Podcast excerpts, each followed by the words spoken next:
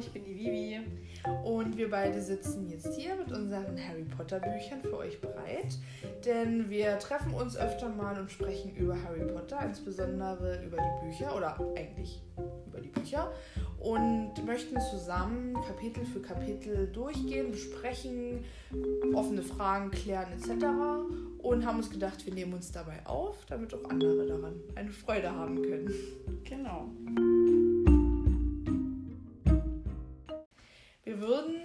Wie es sich gehört, mit dem ersten Buch natürlich anfangen. Harry Potter und der Stein der Weisen haben beide ein Exemplar vor uns liegen und zum Vergleich auch das englische Buch und würden mit dem ersten Kapitel beginnen. Wir möchten also das Kapitel jetzt nicht vorlesen, sondern Zeile für Zeile, Abschnitt, Abschnitt für Abschnitt, wie es sich ergibt, besprechen, interpretieren, unsere Meinungen dazu äußern und eben, wie schon gesagt, auch Fragen klären oder uns auch Fragen stellen, die dann im Verlauf geklärt werden. So. Jo, viel mehr. Hast du noch etwas zu sagen, bevor wir anfangen? Nö, eigene Interpretation und so, also bin ich voll dabei. Genau. Ich hoffe, dass das für ein oder andre, den einen oder anderen interessant ist und wir filmen, filmen nie, wie sagt man, aufnehmen. Wir nehmen uns einfach auf dabei, wie wir beide miteinander reden. Wie Genau. zwei Harry Potter-Fans ihre Abende verbringen. genau, und da fangen wir auch schon direkt an mit Ein Junge überlebt. Und ich habe schon wieder vergessen, wie es im Englisch, Englischen heißt. Ich glaube, A Boy Who Lived. Aber The Boy, der Boy oder er Boy? ich schaue nach, dafür haben wir das Gute. The Boy Who Lived. Also der Junge, Der, der, Junge, überlebte quasi. der überlebte. Schon der erste, ich will nicht sagen Übersetzungsfehler, aber ich finde, dass durch manche Übersetzungen so der Charakter von den Sätzen total verloren geht. Weil The Boy Who Lived, das ist so der Junge. Vielleicht auch die Betonung drauf, dann ist das immer so der die Boy spezielle Who Lived. Junge, wo- der, den, den dann jeder entweder schon kannte, also jetzt nur von dem ersten Eindruck, Genau. oder kennen wird. Also es ist der spezielle Junge, um den es geht und nicht irgendein Genau. Junge hat halt überlebt. Genau, ein Junge überlebt klingt für mich auch sehr allgemein. Ich meine, man weiß ja, worum es geht. Das Buch heißt ja auch Harry Potter. Aber Aber wenn man das zum ersten Mal liest, genau, man muss sich vorstellen, man legt jemandem nur diesen Text in dem Buch vor. Keine Überschriften, kein Buchcover, keine Vorabinformationen, sondern man liest einfach nur, ein Junge überlebt. Das könnte jetzt auch irgendwer sein. Das könnte jetzt auch Neville Longbottom sein, von dem man erzählt, der halt überlebt, weil er aus dem Fenster gefallen ist. der oder könnte es ja auch. er könnte, das ist ein blödes Beispiel, aber ich meine, das könnte jetzt auch noch eine Vorgeschichte zu einem anderen Ja, Kind ja. sein, was einfach erzählt wird oder zum Beispiel fangen ja auch, das ist ja das, ähm, was man jetzt auch, wo man jetzt auch anfangen könnte mit Mr. und Mrs. Dursley, sind die ersten Wörter des Buches und wenn man die Namen liest, könnte man ja auch denken, dass der Junge deren Mr. Sohn ist. Oder, Mr. Dursley. Oder Mr. Dursley, genau, aus seiner Vergangenheit erzählt wird oder wie auch immer. Also deswegen habe ich schon meine erste Notiz hier im Buch. Die Geschichte beginnt mit den Dursleys. Sind die ersten Namen, die hier genannt werden, die Nachnamen allerdings nur. Die Vornamen kommen erst etwas später. Und die beiden werden vorgestellt, beziehungsweise der Ort, in dem sie leben, nämlich der Ligusterweg Nummer 4. Und wir hatten uns ja schon mal ein bisschen drüber unterhalten und da habe ich eben auch gesagt, dass die erstmal googeln musste, was ein Liguster ist, Ja, weil ich das seit Jahren lese und dieses Wort auch total befremdlich finde. Also es ist kein Wort, was jetzt bei mir zumindest im normalen Sprachgebrauch vorkommt. Also ich höre jetzt nicht ständig Leute neben mir reden, ach mein schöner Liguster im Garten Ja. oder wir müssen mal über den Liguster verschneiden, sondern das ist für mich ein Wort, wenn ich nie nie wüsste, Ligusterweg und dass oft Wege und Orte und Wohnsiedlungen nach Pflanzen benannt sind, hätte es auch von mir aus sonst was sein können. ja also Und ich habe nur ganz kurz eingehakt. Ich habe auch nie mir was dazu gedacht. Ja. Also es war jetzt erst, wo man sich wirklich ganz intensiv damit beschäftigt hat, dass ich irgendwo mitbekommen habe, dass es halt um eine Pflanze geht. Vorher dachte ich, das ist einfach irgendein ausgedachter Name. Genau, das hätte ich mir auch noch gedacht, aber dann ähm, habe ich mir überlegt, im Englischen heißt, ist es ja der Private Drive. Das ist ja wahrscheinlich irgendeine Übersetzung für das Buch geben muss, weil sonst hätte man es ja auch im Deutschen irgendwie so Ja, Privatweg oder aber es ist ja sowas. gar nicht. Nee, aber ich ne? meine, bloß so der Wortlaut Ja, ist so der, ja. der ähnliche, wenn es jetzt keine deutsche Übersetzung dafür gegeben hätte. Aber Ligusta ist einfach diese Hecke, die an jeder Ecke steht, an der man schon 20.000 Mal vorbeigegangen ist, mit den weißen Blüten, die total stark riechen im Sommer oder im Frühling, Sommer und mit den schwarzen Beeren, ja. die dann dort dranhängen. Also jeder, man kennt die, Größteil aller Parkanlagen, Schulhöfe und Vorgärten sind davon begrenzt. Also es ist eigentlich der klassische Busch. eigentlich der, der nur, klassische Buschweg. Nur noch klassischer, aber ich weiß gar nicht, ob das eher so in Richtung Deutschland geht, während der Buchsbaum. Also es ist echt so, finde ich, Ligusta, wenn man dann weiß, was es ist, ist so der Standard-Klassikbaum. War der Buchsbaum früher, als das geschrieben wurde, auch schon so? Weiß nicht, aber in Deutschland auf jeden so, Fall hat, so doch halt, jede, hat doch jede Aber Familien. schon so lange? Also ich hätte ja. gedacht, aber diese Hecken, die kenne ich auch noch aus meiner das sind Kindheit. Dann noch von DDR-Zeiten auch. Die, die oh immer überall. Es klingt, als schon so uralt. aber weil man, ja. wenn man es vielleicht auch rausfällt, wie aus dem Osten kommen, ist das ja immer der Standardspruch zu DDR-Zeiten oder damals genau. oder wie auch immer früher in der DDR. Nee, auf jeden Fall ist. Und, und dadurch ist es ja richtig übersetzt, weil Privet genau. heißt der Ligusta. Genau. Da hat er gute Arbeit gemacht. Genau. Also wir fangen an im ersten Absatz mit Mr. Mr. und Mrs. Dursley. Sie leben im Ligusterweg Nummer 4. Und sie waren total stolz darauf, ganz normal zu sein. Und sie waren auch sehr stolz. Also sie waren nicht nur stolz, sondern sehr stolz. Wobei man sich schon, also als Kind diesen Eindruck bekommt, warum sollte man stolz darauf sein, normal zu sein? Und was kommt jetzt, was nicht normal ist? Also es geht schon mhm. so in mhm. die Richtung, irgendwas ist halt nicht so normal. Also ja. wird halt nicht normal werden, weil warum betont man die ja. Normalität? Ich kann mich aber zum Beispiel gar nicht mehr daran erinnern, was ich mir damals gedacht habe, als ich das Buch das erste Mal angefangen habe zu lesen. Denn das erste Mal gelesen habe ich das Buch wirklich mit sieben oder acht und da war man ja, was das Lesen anging, hatte man seine Fibel und da waren solche komplexen Sätze total überfordernd für mich und ich habe das, das, das Buch dann Jahre später nochmal gelesen und da kann ich mich gar nicht mehr so dran erinnern, was ich mir dabei gedacht habe, weil war denn als Kind normal sein was Gutes oder was Schlechtes? Heutzutage ist es ja, wird ja immer wieder gesagt, normal gibt es nicht und was ist schon normal und ja, oder normal ist langweilig. Genau. Aber auf jeden Fall wird hier betont, sie sind normal und sie sind sehr stolz darauf. Und dann kommt ja auch schon im nächsten Satz, dass ähm, niemand mit den merkwürdigen und geheimnisvollen Dingen und der Geschichte gerechnet hätte, in die die Dursleys verstrickt werden. Ja. Denn mit solchem Unsinn wollten sie nichts zu tun haben. Also wird dieses, also dieser, diese Wortgruppe merkwürdige und geheimnisvolle Geschichte finde ich total super, weil das ist ja eigentlich schon die Beschreibung für das Ganze, was dann passiert. Für das komplette Buch, genau. bis zum Ende für alle sieben Bücher. Genau, und etwas später unten wird das dann auch nochmal genannt. Vielleicht ist es, hat sich ähm, J.K. Rowling auch einfach gedacht, wenn ich jetzt mit so einer langweiligen Familie anfange, muss mhm. ich irgendwie zeigen, gleich im ersten Satz, genau. dass es noch besser wird, dass es die Leute nie auch sagen, oh nee, das langweilig, klappe ich direkt wieder zu. Genau. Und im nächsten Absatz erfolgt dann auch gleich eine Beschreibung von Mr. Dursley, was er beruflich macht und wie er aussieht. Er ist groß, bullig, hatte fast keinen Hals, aber ein sehr großes Schnurrbart. Und Mrs. Darcy hingegen dünn, blond und sie hat doppelt so viel Hals, wie es notwendig gewesen wäre.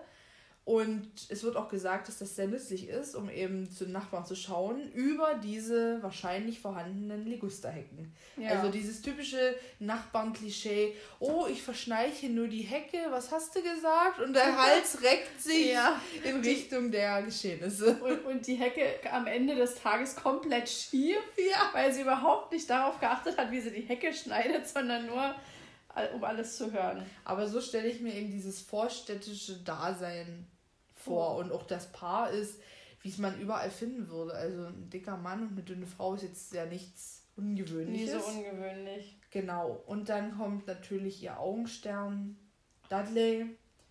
Und für sie gab es nirgendwo einen prächtigeren Jungen.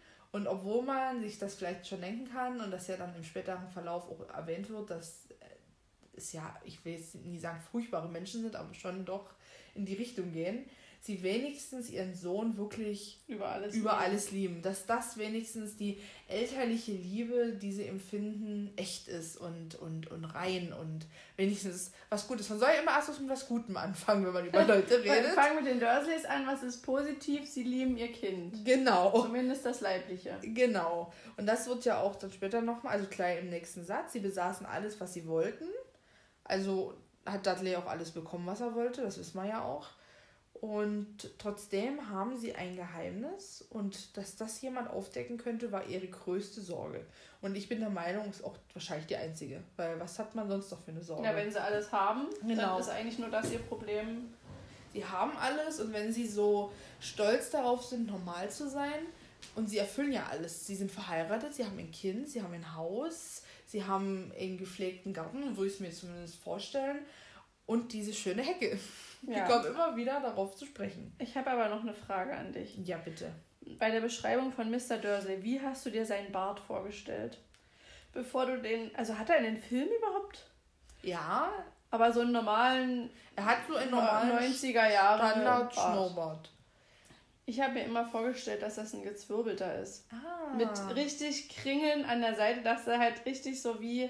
Oh, wie heißt dieser eine Fernsehkoch oder, oder äh, ist Lava, das dieser eine, nee. Lava oder Lichter, nee, einer von beiden. Hat oder dieser so. Anwalt früher. Ähm, Ingolenzen. Ja, der hat doch auch so ein Gezwirn. Ja. So habe ich mir das immer ah, vorgestellt. Ich würde mir das eher wie so einen richtigen Walrossbart vorstellen. Also, dass also jemand also so ganz viel Platz zwischen Lippe und Nase hat und dieser komplette Platz ausgefüllt ist durch Bart und der sich auch schon so über die Oberlippe so drüber äh, kringelt und eben so richtig gebogener, voller, breiter, also auch einen breiten Mund und breiten Bart und ja. auch nie, wie manche das machen, Kante, Oberlippe so abschneiden, sondern noch richtig über die Mundwinkel hinweggehen, dass sich das ganze Ding bewegt und macht.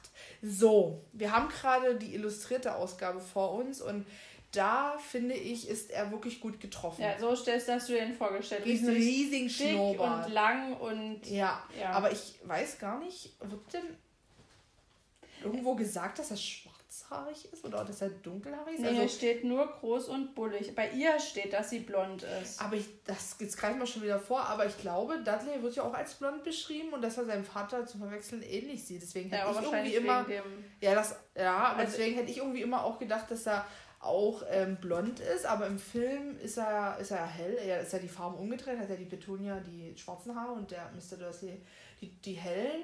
Und ich glaube, das prägt den noch ganz sehr, aber ich kenne ganz viele Bilder, eben so, wie sagt man, Fanart, die das auch so zeichnen. Also sie blond und er dunkel. Also irgendwo wird es vielleicht hm, auch. Vielleicht kommt es ja nochmal. Genau. Können wir ja das Augenmerk drauf halten, aber wenn alle blond wären, wäre es natürlich auch nochmal eine Abhägung zu Harry. Ja, das stimmt. Von dem wir ja noch gar nichts wissen. Genau, natürlich. Wir sind immer noch bei den Dursleys, die beschrieben werden. Ihre größte Sorge ist, dass ihr Geheimnis aufgedeckt wird. Und dieses Geheimnis überschattet wirklich ihr ganzes Leben. Ja die Sache mit den Potters. Man kann es noch nicht mal bezeichnen. Es ist genau. immer nur die Sache mit den Potters. Mrs. Potter war die Schwester von Mrs. Dursley, wird hier geschrieben. Und wenn das so in Richtung Familie und Familiengeheimnis geht, erwartet man ja schon sonst was für Sachen. Man kennt es ja aus den Nachrichten etc., ja. dass man schon gleich immer denkt, oh Gott, ist eine gesuchte Serienmörderin etc. Also dass das wirklich was ganz Schlimmes sein muss. Denn das ist ja das größte Geheimnis, was die beiden, also die Dursleys, haben können. Diese Sache mit den Potters. Und dann ist auch noch Mrs. Potter die Schwester. Also die haben auch noch eine Familienverbindung. Mhm. Dann hat sie noch einen Mann, der ein Nichtsnutz ist. Und sie sind so undursleyhaft. Dieses Wort ist schon ein Kunstwerk. Weil wirklich Dursley könnte in, in, in Verb sein, ein Adjektiv sein für solche Leute. Ja, und die Potters sind. Und an sich für diese Eigenschaft normal, unauffällig, alles genau. in der geregelten Bahn, in der Norm. Genau. Und das ist, beschreibt einfach das Wort Dursleyhaft. Oder beziehungsweise dann eben das Gegenteil davon undursleyhaft. Genau. Und Mrs. Dursley, also Petunia, leugnet, äh, den Vornamen wissen wir noch gar nicht, also ich bleibe jetzt mal förmlich bei Mrs. Dursley, ähm, leugnet ihre Schwester. Die beiden, also die Ehepartner, haben Angst, dass die Potters irgendwann in der Straße aufkreuzen würden. Und äh, sie wissen zwar, dass die Potters einen kleinen Sohn haben, aber den haben sie noch nie gesehen. Also die Potters sind auch wie Verstoßene bloß ja keinen Kontakt zu denen haben, aber irgendwie haben sie trotzdem immer diese unterbewusste Angst eben, dass es doch passiert. Es ist immer da, weil so irgendwie, ich denke mal, so ein bisschen, jetzt wenn wir ein bisschen ja die Hintergrundgeschichte können, das Gefühl, dass ja diese ähm, Abneigung nur von den Dursleys ausgeht. Ich ja. denke, Mrs. Potter, wenn wir jetzt mal dabei bleiben, würde gern Kontakt zu ihrer Schwester haben. Ja. und dann auch dieses Wissen, dass es halt nur von denen aufrechterhalten wird. Und solange wie die sich das immer wieder ins Bewusstsein rufen, dass sie das nicht wollen, mhm. da diese Barriere sozusagen zwischen den Familien aufrechterhalten bleibt. Genau, also die Dursleys verachten und verabscheuen die Potters. Ihr Sohn soll mit dem Kind der Potters auf gar keinen Fall Kontakt haben. Mrs. Mm, Dursley leugnet die Schwester und sie bezeichnet den Ehemann als Nichtsnutz. Also es ist ja eigentlich schon, die werden schlecht gemacht und sind eben das genaue Gegenteil der Dursleys. Was auch immer das sein mag. Und dann geht es schon los. Also dann beginnt eigentlich nach dieser kurzen Einführung die eigentliche Geschichte. Und den einzigen Vornamen, den wir haben, ist Dudley. Zweimal. Genau. Aber es kommt, alle anderen sind nur mit Nachnamen und noch relativ fern sozusagen. Genau. Also nicht so greifbar. Genau. Also Mr. und Mrs. Dursley sind an einem trüben und grauen Dienstag aufgestanden und so beginnt die Geschichte mit einem wolkenverhangenen Himmel und es war immer noch kein Vorzeichen äh, für die merkwürdigen und geheimnisvollen Dinge, die noch kommen würden. Und da muss ich jetzt noch mal kurz einhaken, der Dienstag. Wie wir alle wissen aus unzähligen Wikipedia-Artikeln etc., ist ja der Atten, das Attentat auf die Potters an, am Halloween-Abend geschehen. Und wenn die Geschichte jetzt am Tag darauf oder äh, wie sagt man am darauffolgenden Morgen stattfindet, wäre das der 1. Oktober. Der wäre aber kein Dienstag. Weil das Jahr war 1981. Ja, genau, weil dann genau. elf Jahre später. Ich hätte nee, meine Notizzettel nicht aus dem Buch nehmen sollen. Das, ich habe mir das nämlich extra nochmal ähm, im Internet durch, also im Kalender angeschaut, dass das nicht hinhauen kann. Also Ach nee, weil der war ja ein Jahr, damit ist es 1991. Gen genau. 81. Nee, 91, wenn er elf ist. Ach so, ja. Ich habe jetzt zurückgerechnet und da war er ja ein Jahr, als genau. das passierte, was genau. jetzt passiert. Damit ist es 81. Genau. Also wenn Aber das, ich kann wenn, ja nebenbei mal das Halloween 81 rausholen. Genau. Also wenn an Halloween dieser Mord passiert ist und dann am darauffolgenden Morgen oder ja, also im, am 31. Oktober wurden Harrys Eltern getötet und am darauffolgenden Tag, am 1. November, wird ähm, Harry in den Ligusterweg gebracht. Wäre das der 1. Oktober, äh, 1. November. Ich komme ganz durcheinander. Zahlen und Daten sind nie meins. Auf jeden Fall wäre das kein Dienstag. Das wäre, glaube ich, sogar ein Samstag oder ein Sonntag. Auf jeden Fall am Wochenende. Und der nächste Dienstag wäre dann schon, glaube ich, der 3. November. Also das ist ein bisschen verwirrend für mich. Und solche Sachen machen mich ja ganz fuchsig. Also wenn überall geschrieben wird, dass Harry am 1. November zu den Dursleys gebracht wird und hier wird das als Dienstag deklariert.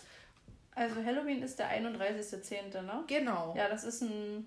Oh Gott, ich kann nicht so gut... Es ist so klein. Es ist ein Samstag gewesen. Das heißt, bis Dienstag haben wir ja wirklich noch drei, also sage ich mal, genau, Samstag, der 3. Samstag zu Sonntagnacht, könnte man ja noch sagen.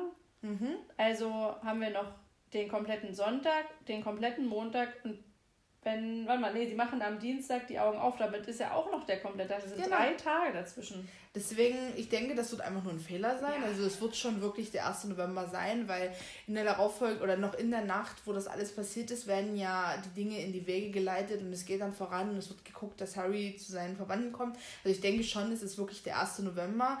Aber entweder hat J.K. Rowling sich verguckt, vertan oder nie recherchiert weil sie muss ja auch einen Werktag, sage ich mal, nehmen, um diese ganze Geschichte hier in Gang zu bringen. Ja, Kann natürlich auch ein Montag das, sein. Ja, aber, aber weil Vernon ja auch arbeiten geht. Genau. So. Auf jeden Fall ist das so ein Detail, was mich ein kleines bisschen stört.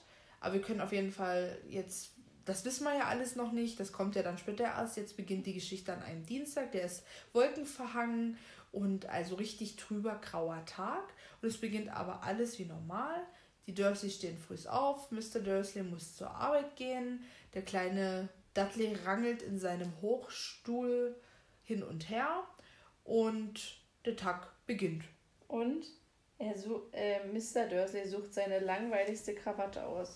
Ja. Wo ich bitte nochmal darauf hinweisen möchte, wie ein Mensch vor seinem Schrank steht und sich überlegt, ich möchte heute gerne meine langweiligste Krawatte.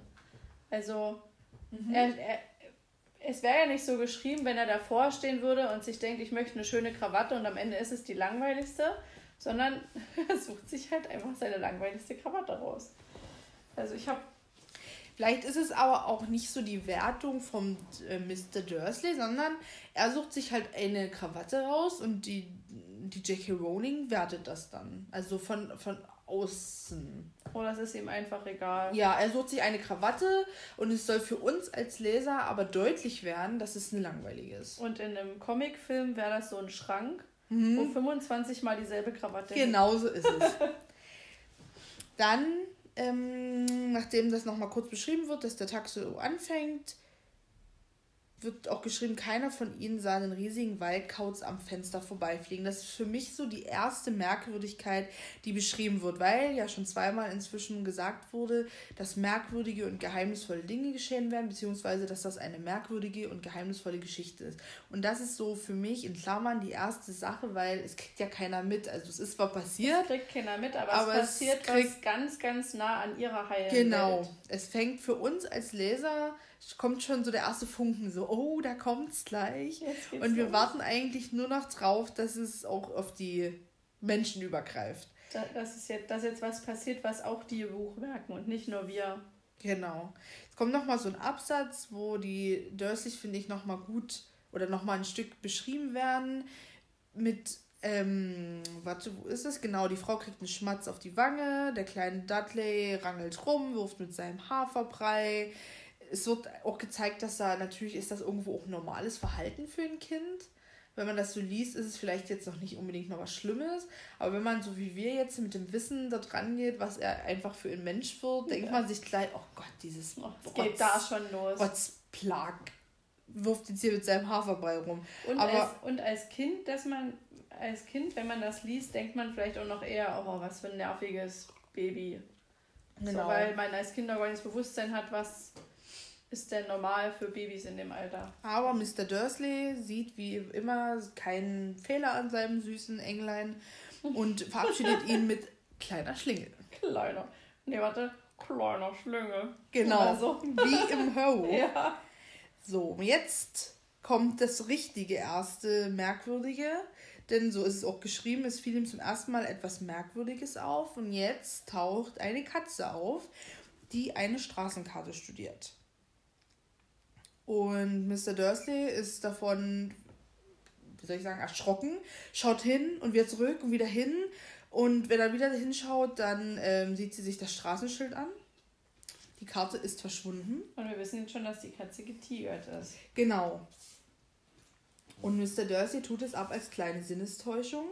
Er blinzelte und starrte die Katze an, die starrte zurück und er beobachtet die Katze noch weiterhin im Rückspiegel.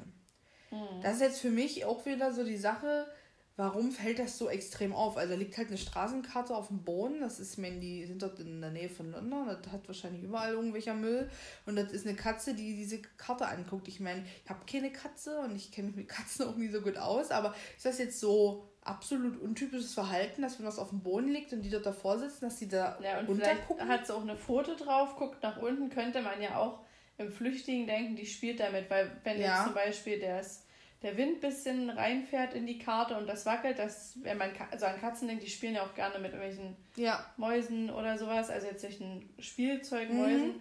dass die damit spielen könnte, also dass irgendwann ihre Krallen ausfährt, aber ja, und er deutet es halt gleich als was komisches, aber fährt sich wieder zurück und dafür, dass sozusagen ja eigentlich noch nichts passiert ist, was er gemerkt hat, mhm. ist er halt schon sehr sensibel ja, da würde ich noch eher als merkwürdig empfinden, dass die Katze die Straßenkarte anguckt und im nächsten Moment ist die dann weg. Obwohl man das auch immer noch irgendwie so erklären kann, naja, der Wind hat sie halt. Ach, die, Stra die Straßenkarte ja, weg ist. Ja, weggeweht stimmt. oder so. Also ich finde, das ist jetzt. Das dafür, wird weit, darauf wird gar nicht weiter eingegangen, oder? Mm, das ist ein Satz, ähm, an der Einbiegung zum Logusterweg stand eine getigerte Katze, aber eine Straßenkarte war nicht zu sehen. Ach so, da stimmt. Das genau, also die ist dann auch weg beim zweiten Hingucken. Also wird die, wird die Sache wieder etwas normaler. Und man kann es vielleicht noch so sehen, weiß ich nie, dass es wie eine Erinnerung ist. Also, dass er das gesehen hat und schon ist der Moment vorbei und sich dachte, im Nachhinein habe ich da eine Straßenkarte gesehen. Mhm. So vielleicht Genau. Dann beschreibt er die Katze, dass sie das Straßenschild liest, also Ligusterweg, und dann sich korrigiert, dass sie nicht liest, sondern sie blickt auf dieses Schild. Ja. Also sich wieder einredet, das ist total normal, was die Katze macht. Obwohl ich jetzt äh, so vom reinen Lesen oder vom, vom Vorstellen mir das noch nicht mal unbedingt als so skurrile oder merkwürdige Situation halt vorstelle. Das ist halt eine Katze, die guckt drum. Hm. Und ich würde mir da jetzt vielleicht auch nichts dabei denken, aber gut, das ist eben, gehört eben zur Geschichte, wird ein bisschen. Um reinzukommen. Genau, wird ein bisschen eingeleitet. Wird. Und Mr. Dursley ignoriert das dann und fährt wieder weiter in und, Richtung Stadt. Und es, also ist ja richtig geschrieben, verjagte die Katze aus seinen Gang. Das ist halt auch ein schönes Sinnbild, ja. wie man der Katzen auch so manchmal verjagt, also verscheucht, sage ich mal so. Genau. Aber kurze Zeit später kommt nun die zweite Merkwürdigkeit, die ihm auch wirklich auffällt, und zwar seltsam gekleidete Menschen, die unterwegs sind. Und die werden beschrieben als Menschen in langen und weiten Umhängen. Und gleich wieder rein, wird gleich wieder reingegangen, Mr. Dursley konnte solche Leute nicht ausstehen, weil sie sich halt komisch anziehen. Und tut das dann so ab wie, naja, die jungen Leute, die sich halt so rausputzen und naja so das dann, ich mal gucken, ich glaube, ich bin gerade in der Zeile verrutscht. aber die sich rausputzen und dass es irgendeine genau. dumme neue Mode sein musste. Genau. Wenn ich mir aber denke, was er weiß von seinem Geheimnis mhm. oder das seiner Frau und er sieht dann Menschen mit solchen Umhängen, ja. sich dann als ersten Gedanken zu haben, ach, die jungen Leute und nie, oh Gott, das sieht ja aus wie. Also das wäre ja eigentlich der logischere erste mhm. Gedanke. Mhm. Es wäre auf jeden Fall spannend, mal zu wissen, wie weit Mr. Dursley dort in diese Welt eingetaucht das, da, ist. Was der überhaupt schon davon Genau, weil wenn die Lilly also sage ich jetzt mal, er hat Petunia meinetwegen kennengelernt, wo die noch in Hogwarts war, durch die Schule oder also wo der Geier. Genau, also wo sie halt dort noch regelmäßig hingegangen ist und Petunia ja normal auf die Schule gegangen ist und die haben sich vielleicht dort kennengelernt oder wie auch immer. Hm. Ähm, und er dann manchmal bei der Familie dort eingeladen war, wird er ja irgendwann auch mal erfahren haben, warum die Tochter, zweite Tochter eben nie da ist. Mhm. Und die wird dann vielleicht ja auch mal aus dieser Schule zurückgekommen sein. Und wenn er wirklich zu der Familie gehört und ihm seine Frau das erzählt, gespielt hat, wird er das ja schon irgendwo auch mitbekommen ja. haben. Aber wenn die Lilly zu Hause ist, wird es ja normal angezogen gewesen sein. Halt muggelartig, weil so ist sie aufgewachsen. Und ich denke nicht, dass er wirklich mal in diese Welt mitgegangen ist. Also da hat er überhaupt nee, kein, genau, Welt nicht. Er hat ja überhaupt keinen Anlass dazu und. Aber vielleicht haben sie darüber gesprochen, was Lilly halt für eine Ausstattung hatte. Das ist so möglich, vielleicht. aber vielleicht Oder hat er. gar nicht. Ja, vielleicht hat er auch noch nie äh, den Mann großartig gesehen von mhm. der Lilly. Und wenn, dann hat er sich vielleicht auch relativ normal. Ich meine, viele Zauberer kleiden sich, sich ja auch, auch normal, genau. Klein. Vielleicht ist das für ihn irgendwo auch immer noch so, oder vielleicht ist diese, diese Verkleidung, sage ich jetzt mal, diese Umhänge, wirklich ein bisschen auch in Richtung Halloween. Also Hexen und Zauberer, wenn man sich zu Halloween verkleidet, mhm. trägt man das halt. Und das wär, würde wieder so gut passen, wenn das jetzt alles hier nach Halloween spielt. Ja, ist ja nach Halloween. Da könnte man, also wie gesagt, Halloween war in dem Jahr, in dem die Geschichte spielt, eben in Samstag. Und da fährt er nie zur Arbeit. Aber rein vom sag ich mal, chronologischen hier ist es ja der Tag nach Halloween. Also wäre Halloween Montag gewesen, das ist der 1. November. Genau. Und da kann man ja sagen, die das sind vielleicht welche, die von irgendeiner Halloween-Party noch kommen oder so. Genau, oder die halt nie verstanden haben, dass man das nur am 31. feiert. Dann hätte er sich gleich noch ein bisschen aufregen können. Also das nochmal so nutzen können, wie, oh, ich hasse es eh, wenn Leute sich verkleiden und die rennen sogar noch am Tag danach so rum. Also ja. eigentlich dieses Merkwürdige noch ein bisschen intensivieren, so, das wäre ein guter, wie soll ich sagen, gute guter Aufhänger so gewesen. Ja. Aber ja. so ist es nun mal nicht. Und ähm, zu den Umhängen.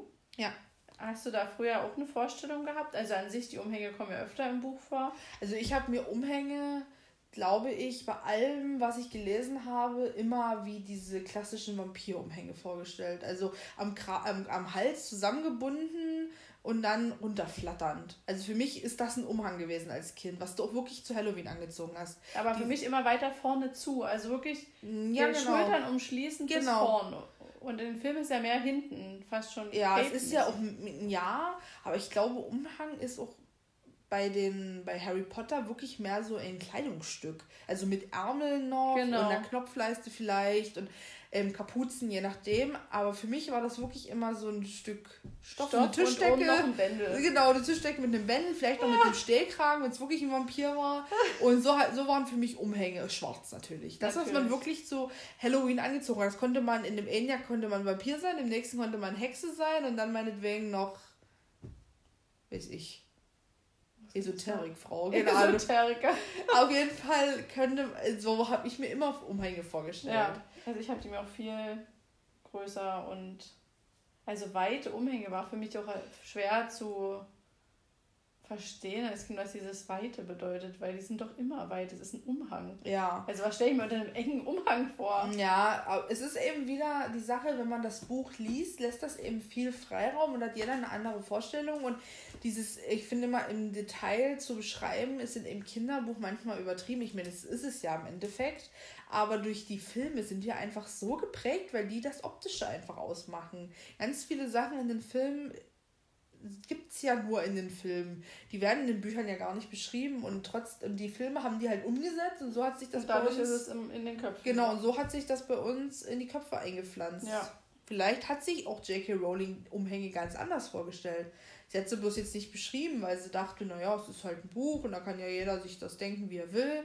Dass das irgendwann mal vielleicht als Filmvorlage dient, war ja damals ja, nicht so bewusst. Nee. Genau, auf jeden Fall ähm, sieht Mr. Dursley diese Leute, um mal wieder auf die Geschichte zurückzukommen, mit ihren merkwürdigen Umhängen. Und äh, in Zorn stellt er fest, dass eben nicht nur alle jung waren, sondern auch Menschen dabei waren, im, also im Speziellen jetzt hier ein Mann, der älter war als er. Und sein Umhang war smaragdgrün. Ja. Ein sehr schönes Wort und auch eine sehr schöne Farbe. Da stimme ich dir voll und ganz zu.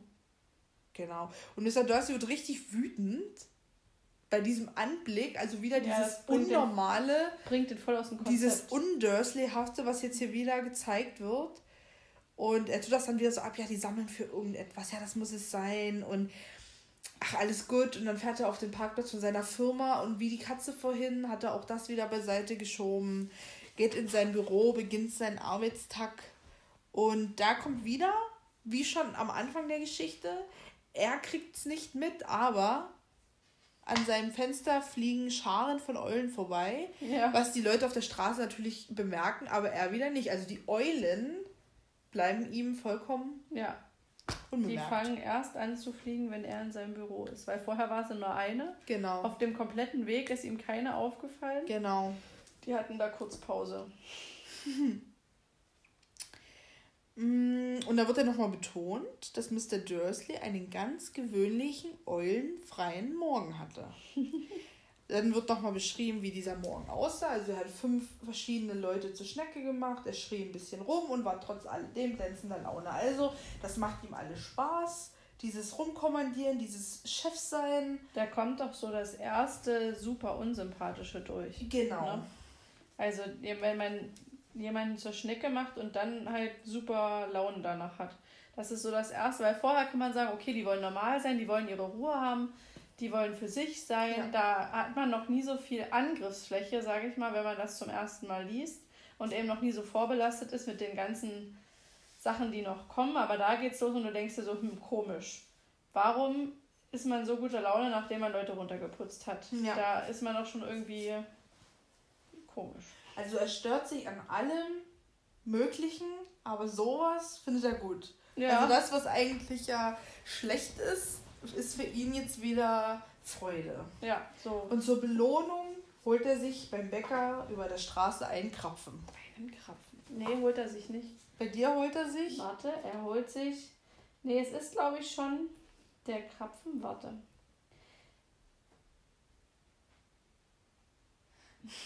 Mal, hier doch, er will sich einen Krapfen holen und am Ende hat er einen Schokoladenkringel. Wir haben nämlich zwei verschiedene Ausgaben, also von der Vivi, der ist, die ist etwas älter als meine. Wir haben aber leider noch nicht so ganz rausgefunden, aus welchen Jahren unsere Bücher Ja, beziehungsweise, ich bin mir nicht sicher. Ich habe immer gedacht, ich habe die Erstauflage. Ich war davon so überzeugt. Aber später gibt es diesen einen Fall, das ist, kommt noch im ersten Kapitel vor wo es um. Nee, das sage ich dann. Das ja. heben wir uns auf. Auf jeden Fall holt er sich bei mir im Buch einen Krapfen. Aber holt er sie ihn auch? Äh, bei mir steht, nee, später ist es dann in Donut. Ja, und da, genau, also er, bei mir steht oben auch der Krapfen. Er will sich einen Krapfen holen. Ja. Und weiter unten steht, er hat eine Tüte mit einem großen Schokoladenkringel. Und damit ist es ja bloß, wir sagen heute Donut. Ja. Aber es ist dasselbe. So Kringel ist für mich auch im Prinzip ein Donut. Ja. Mit, ich würde ja. mir jetzt so einen Spritzring vorstellen. Aber der hat ja, ist ja auch rund und hat ein Loch. Aber ein Kringel? Hm. Ja, naja, ist ja egal. Es soll jetzt nicht um das es soll nicht Teilchen gehen, was es soll nicht an der Teigware scheitern, genau, die sich der hat er, ja doch, jetzt haben wir schon Vernon und. Nein. Nee, immer noch. Immer Mr. noch ist es Mr. Mr. Mr. Dursley. Wir sind noch beim Sie. Wir sind, wir sind hier noch lange nicht beim Du. Genau. Also er hat sich jetzt seine Teigware geholt, sieht wieder diese merkwürdigen Leute, wird wieder zornig, weil die ihn einfach auf die Nerven gehen in ihrer komischen Klamotte. Und dann tut das wieder so, ja, die sammeln, am Moment, keine Sammelbüchse, okay, läuft dann den vorbei und dann und schnappt er die. Dann passiert's. Dann passiert's. Wir kommen der Sache näher. Er schnappt die Worte Potters, Harry. Sohn Harry und damit bricht für ihn etwas zusammen. Also in da bricht ihm, schon das erste Stück Welt In zusammen. ihm ähm, splittert, wie, wie gesagt, etwas in ihm zerbricht. So. Ja. Oder die Vase bekommt ihren ersten Riss. Genau so ist es.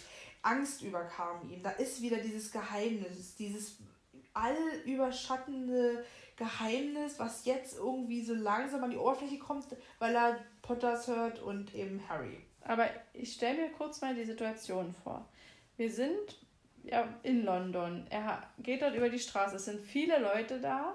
Da sind Leute in Umhängen, die dort rumrennen. Ja, also die ja, wie wir später auch erfahren, fröhlich sind und ausgelassen und die flüstern. Warum sollten die flüstern? Warum können die nicht normal laut darüber sprechen? Also sich einfach normal unterhalten. Ja, hast du das gehört? Sondern so ein. Also es ist ja ein Flüstern. Warum? Ist es denn ein Flüstern? Bei mir steht, er wandte sich nach den Flüsterern um. Stimmt, du hast recht, ja, okay. Oh, Na gut, ja, das stimmt. Warum sollten die, die tun sich eh schon in die ähm, Muggelwelt begeben und dort auf den anregen. Ja. Warum sollten sie jetzt flüstern? Aber sie flüstern, warum auch immer. Ja. Sind das noch Vielleicht denken die, da, dann merken das die Muggel nie, dass wir Umhänge an. Genau. Vielleicht sind das noch etwas diskrete Zauberer. Das sind die diskreten. Mit den smaragdgrünen Umhängen. Genau. Ach nee, ist es ja nicht mehr. Aber da muss eigentlich auch Mr. Dursley ja, genau wie seine Frau, denke ich mal, seit Jahren schon, seitdem er die Potters kennt, das sind ja jetzt, ich würde jetzt mal sagen, das sind jetzt ja noch keine 20 Jahre, aber es sind schon einige Jahre. Ja. Jeden Tag irgendwie angespannt wegen denen sein, jeden Tag irgendwie auch die im Hinterkopf haben.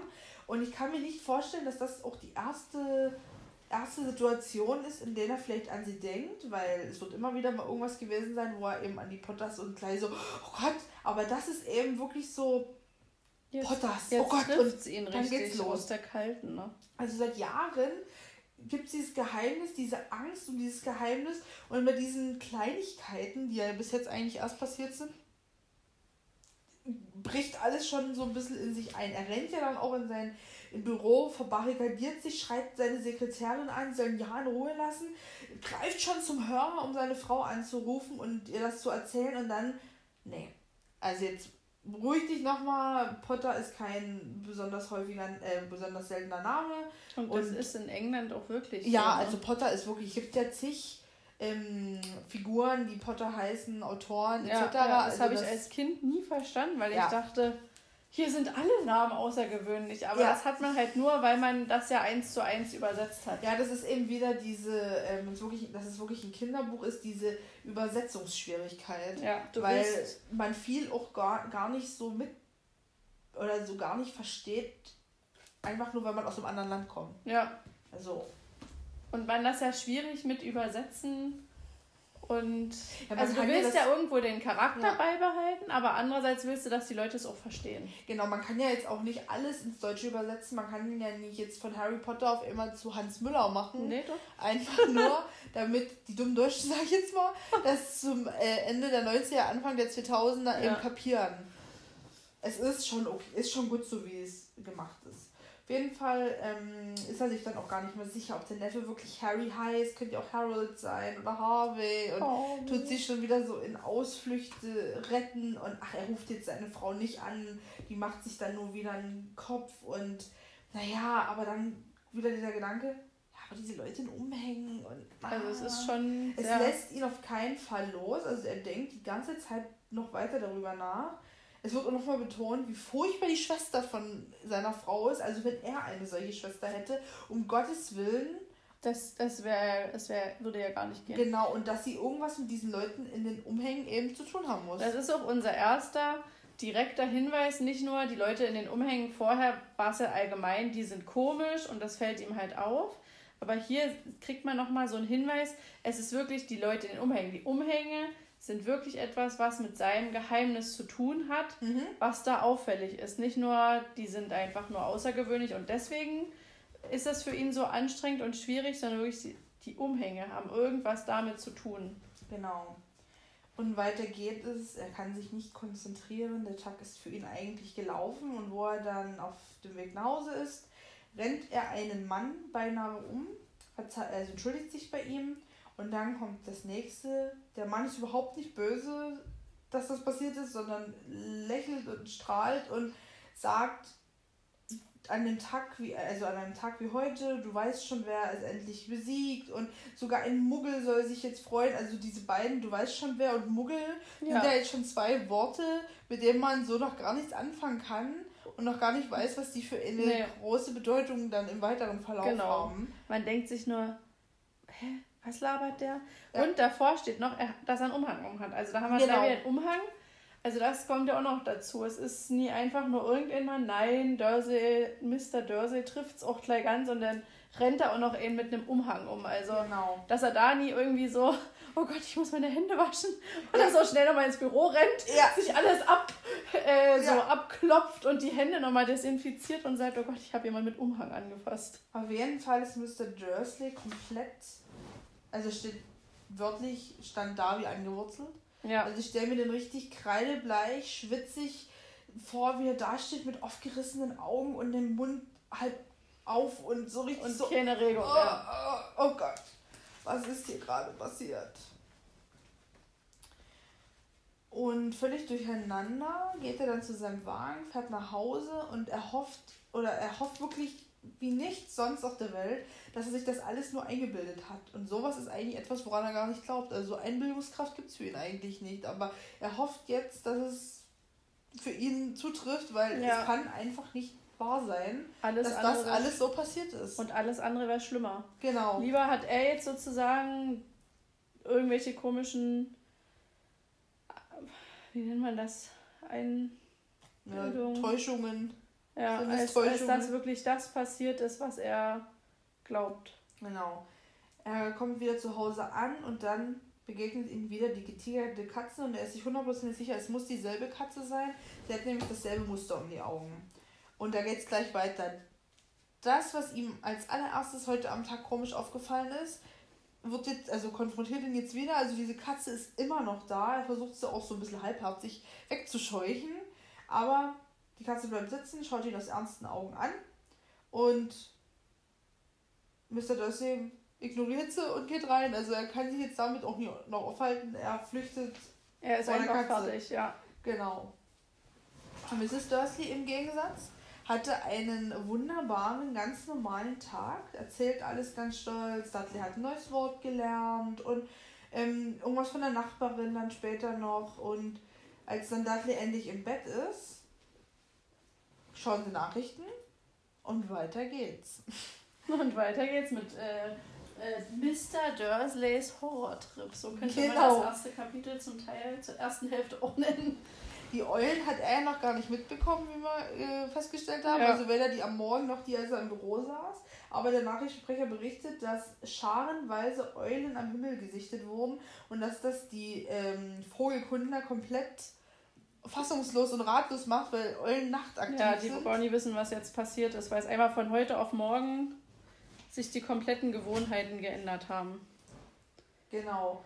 Und der Nachrichtensprecher gibt weiter an den Wettermann und der berichtet auch, ähm, von, dass es nicht nur Eulen gibt, sondern dass sich auch viele Leute gemeldet haben aus Kent, Yorkshire und Dundee dass es keinen Regen gab, sondern Sternschnuppenschauer. Statt des Regens. Genau. genau. die beiden, beiden Nachrichtensprecher machen sich da noch so ein bisschen lustig drüber. Haha, Witze hier, Witze da. Aber Mr. Dursley ist komplett starr vor Angst. Also wie ein Eistapfen sitzt er in seinem Sessel ja, und wird geschrieben. Ich finde das auch richtig toll beschrieben, weil man ist in der Situation, also wenn ich ein Buch lese, ist das wie, als würde ich in diese Welt wirklich eintauchen. Ja. Also ich habe dann so einen inneren Film ablaufen, wie ich mir das vorstelle. Und hier ist es für mich auch so, dass man sozusagen, ich zoome dann rein und sehe das Bild, wie die Fernsehsprecher dort ihre Witze machen und alles ist lustig und locker und irgendwie komisch. Und dann ist es wie, als würde man rausgezogen und sieht, wie Mr. Dursley dort vor diesem Fernseher sitzt und einfach die komplette Szene total abgekühlt und verändert sozusagen dann nur noch das nebenbei so laufen hat und ihn sieht, wie er da sitzt fix und alle und mit der Welt nicht mehr klarkommt. Ich finde es auch ein bisschen schade, dass das in den Filmen nicht ähm, detaillierter dargestellt das wurde. Das kommt gar nicht vor. Genau. Es ist klar, der Film kann auch nicht endlos lang sein und man kann nicht jedes Detail mit reinnehmen. Aber das hätte ich gerne mal gesehen, weil ich glaube, auch der Schauspieler von dem Onkel Vernon hätte das wirklich gut gemacht, also gut darstellen können, diese Fassungslosigkeit. Ja, und es hätte ihm nochmal ein bisschen mehr ähm, Tiefe gegeben, weil so im, im Film ist er ja einfach nur asozial. Also genau. ist er einfach nur böse, immer drauf, immer Onkel. böse. Und hier bekommt man im Buch wenigstens mal so ein bisschen den Hintergrund, warum die sich dann so verhalten. Mhm. Weil die das alles, was dann kommt, wirklich nicht wollen, weil die ihre Normalität wollen. Und alles, was nicht so ist, wirft die komplett aus der Bahn. Also die sind da überhaupt nie, wie nennt man das, resilient? Ist das nicht so, wenn man da nichts ab kann. Vielleicht ist auch das ganz falsche Wort. Keine Ahnung. Wir schmeißen einfach irgendwelche Fachbegriffe rein und sagen dann, dass es nicht stimmt. Genau. Also Mr. Dursley ist komplett schockiert von dem, was er gerade in den Nachrichten gehört hat, fasst das nochmal alles zusammen für sich. Die Eulen, die Sternstuppen, diese komischen Leute in ihrer sonderbaren Kleidung enthuscheln über die Potters. Und als dann Mrs. Dursley wieder zurück ins Wohnzimmer kommt, hören wir ihren Vornamen. Petunia. Die wird Ach, eingeleitet ja. als ähm. Petunia, Liebes. Und Petunia ist ja auch eine Pflanze, also eine Blume. Hat er bei dir davor auch noch ein M oder ein ja. Am? Am. Ähm, ja, ich würde es jetzt als M deuten, aber es steht Am. Am, ja. Genau. Ähm, Petunia ist ja auch eine Blume und für mich auch so eine richtige Friedhofsblume. Also ist jetzt, die ist nicht unbedingt schön und nicht unbedingt hässlich, aber ach, ich weiß gar nicht, wie ich es beschreiben soll. Es ist schon, passt schon zu ist ihr. Ist das so. nicht auch so eine Standardblume? So. Ja. Die jeder irgendwie nimmt. Ja, hängt überall. Ich glaub, Petunien haben wir. Also die sieht man doch überall. Genau, oder? wie mhm. Geranien. Hm.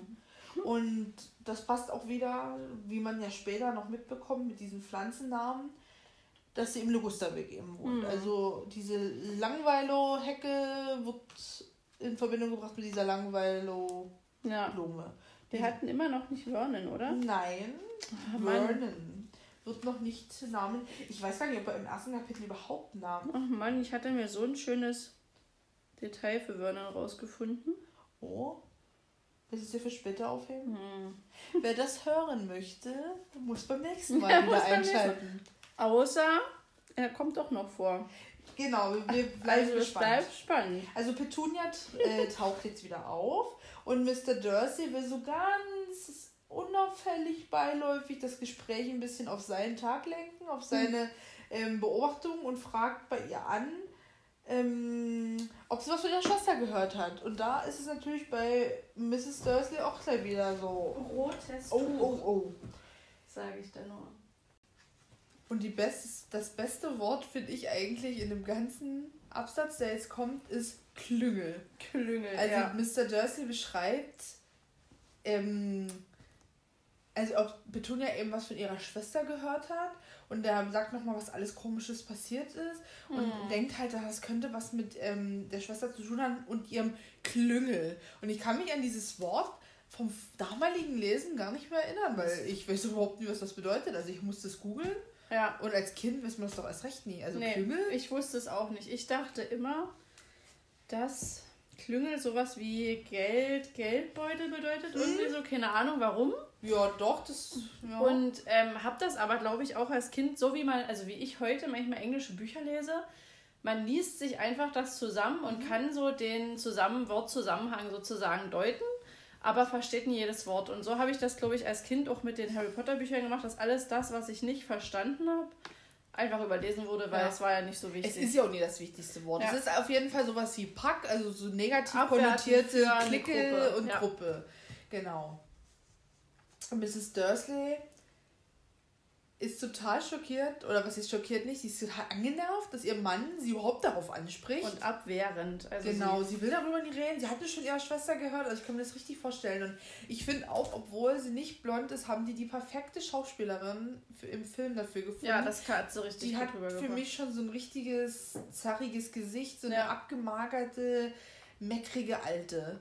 Und ich kann mir das richtig gut vorstellen, wenn sie spielen würde, dass es gut rüberbringen könnte. Ja, ja, denke ich auch. Also. Genau. Aber Mr. Dursley muss nochmal nachhaken, fragt jetzt, wie das Kind der Potters denn heißt, denn der hat ja den Namen gehört und tut doch mal so nebenbei so, naja, Howard, oder? War es nicht so? so? Aber Mrs. Dursley nimmt ihm alle Hoffnung ja. und sagt, Harry, ein hässlicher, gewöhnlicher Name, wenn du mich fragst. Und Mr. Dursley rutscht sein Herz in die Hose, weil die haben wirklich über die Potters wahrscheinlich geredet.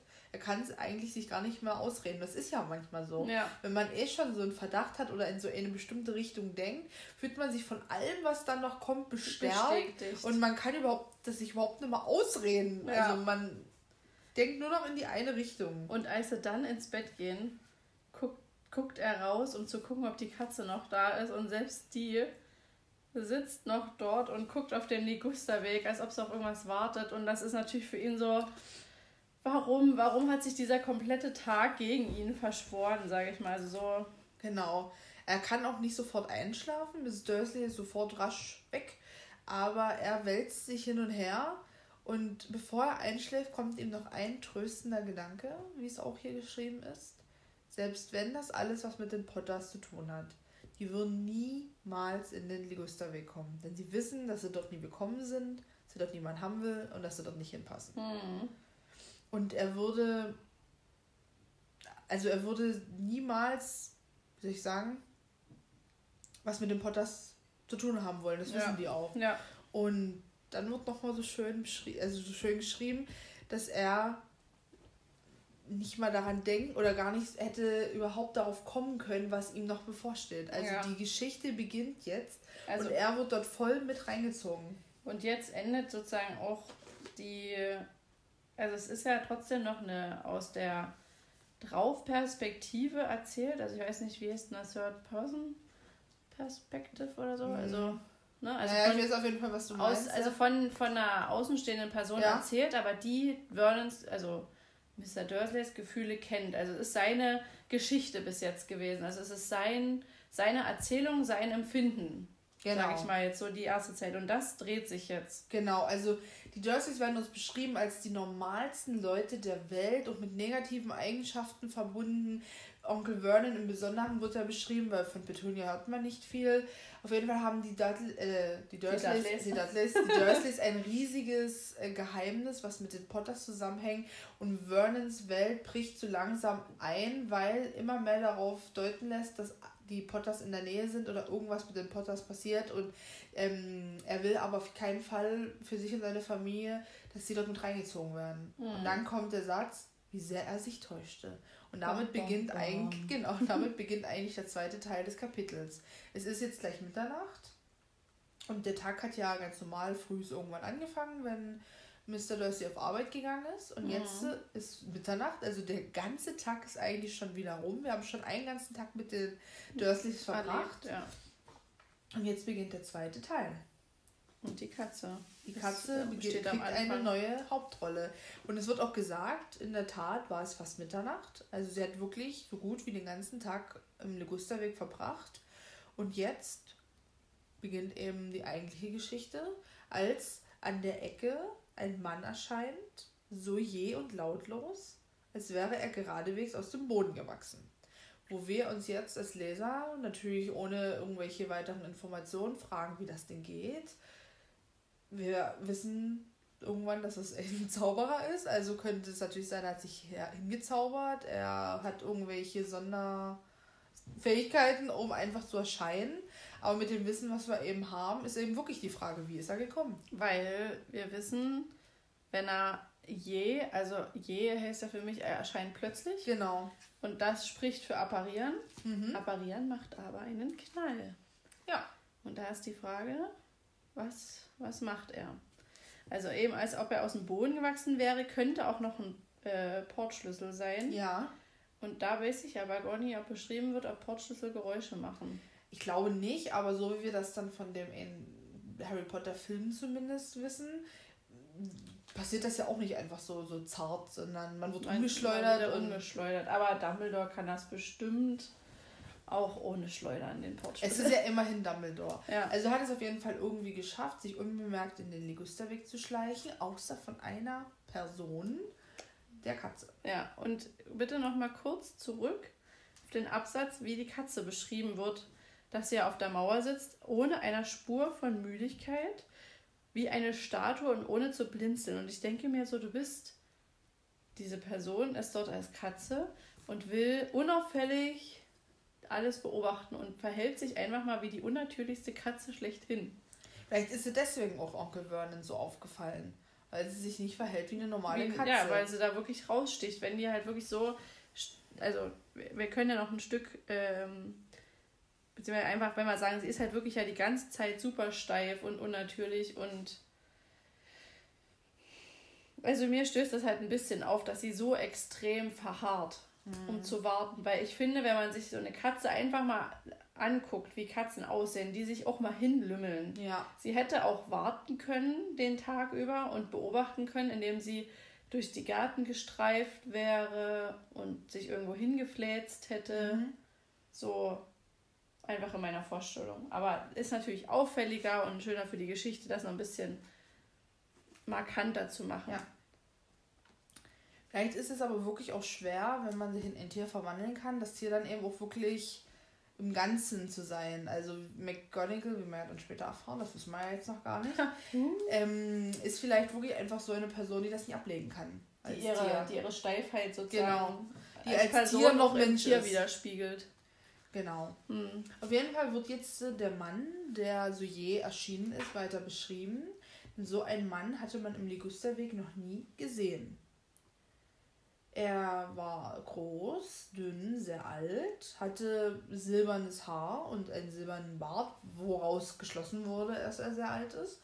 Und er hätte beides in seinen Gürtel stecken können. Also wirklich auch sehr, sehr lang. Und hier haben wir wieder unseren Unterschied mhm. mit, dem, mit den verschiedenen Ausgaben, denn bei mir steht, die beide so lang waren, dass sie in seinem Gürtel steckten. Und ich habe mir vorgestellt, wie Bart vorne im Gürtel steckt mhm. und Haar hinten im Gürtel steckt. Ja. Und das sieht in meiner Vorstellung total bescheuert aus. Ja, ein bisschen. Wie ja. einfach mal so ein langer Bart vorne, so richtig schön, dass unten noch so ein Zipfel unter dem Gürtel, so richtig. Wie ein alter, trotteliger Mann, ja, der sich nie richtig anziehen kann. aussehen, da, da unten vorkrisselt, so dann auch so halb kringelig die Haare unter dem Gürtel dort vorne und hinten ja quasi über dem Po ja, ja dann auch nochmal die weißen Haare hervorgucken. Und ja. da haben sie mit den äh, neuen Ausgaben dann sozusagen schon das besser gemacht. Denn bei dir, äh, wie steht's da? Bei mir steht da, ähm, die beide so lang waren, dass sie in seinem Gürtel hätten stecken können. Ja, finde ich besser. Auf jeden Fall. Wirkt auf jeden Fall authentischer. Genau. Er trug eine lange Robe, einen purpurroten Umhang. Da haben wir jetzt wieder die Frage, was ist der Umhang, wenn er auch eine Robe trägt? Also das ist für mich wieder so unvorstellbar, zumindest als Kind. Also so wie es im Film dargestellt wird, finde ich, sieht das total glaubhaft aus. Also so könnte es mhm. sein. Aber ich kann es mir so irgendwie nicht vorstellen, weil eine Robe ist ja wie ein Kleid eigentlich. Stimmt, Robe und Umhang, ne? Ja, also das ist aber, viel aber im Stoff. Aber im Film hat er doch auch so Kleidähnliche Ja, Sachen. eben mit langen Ärmeln und wie Kleid, ja, genau. Ja, ja. Und war das nicht so, dass im Englischen Purple steht? Ich schaue nach. Und im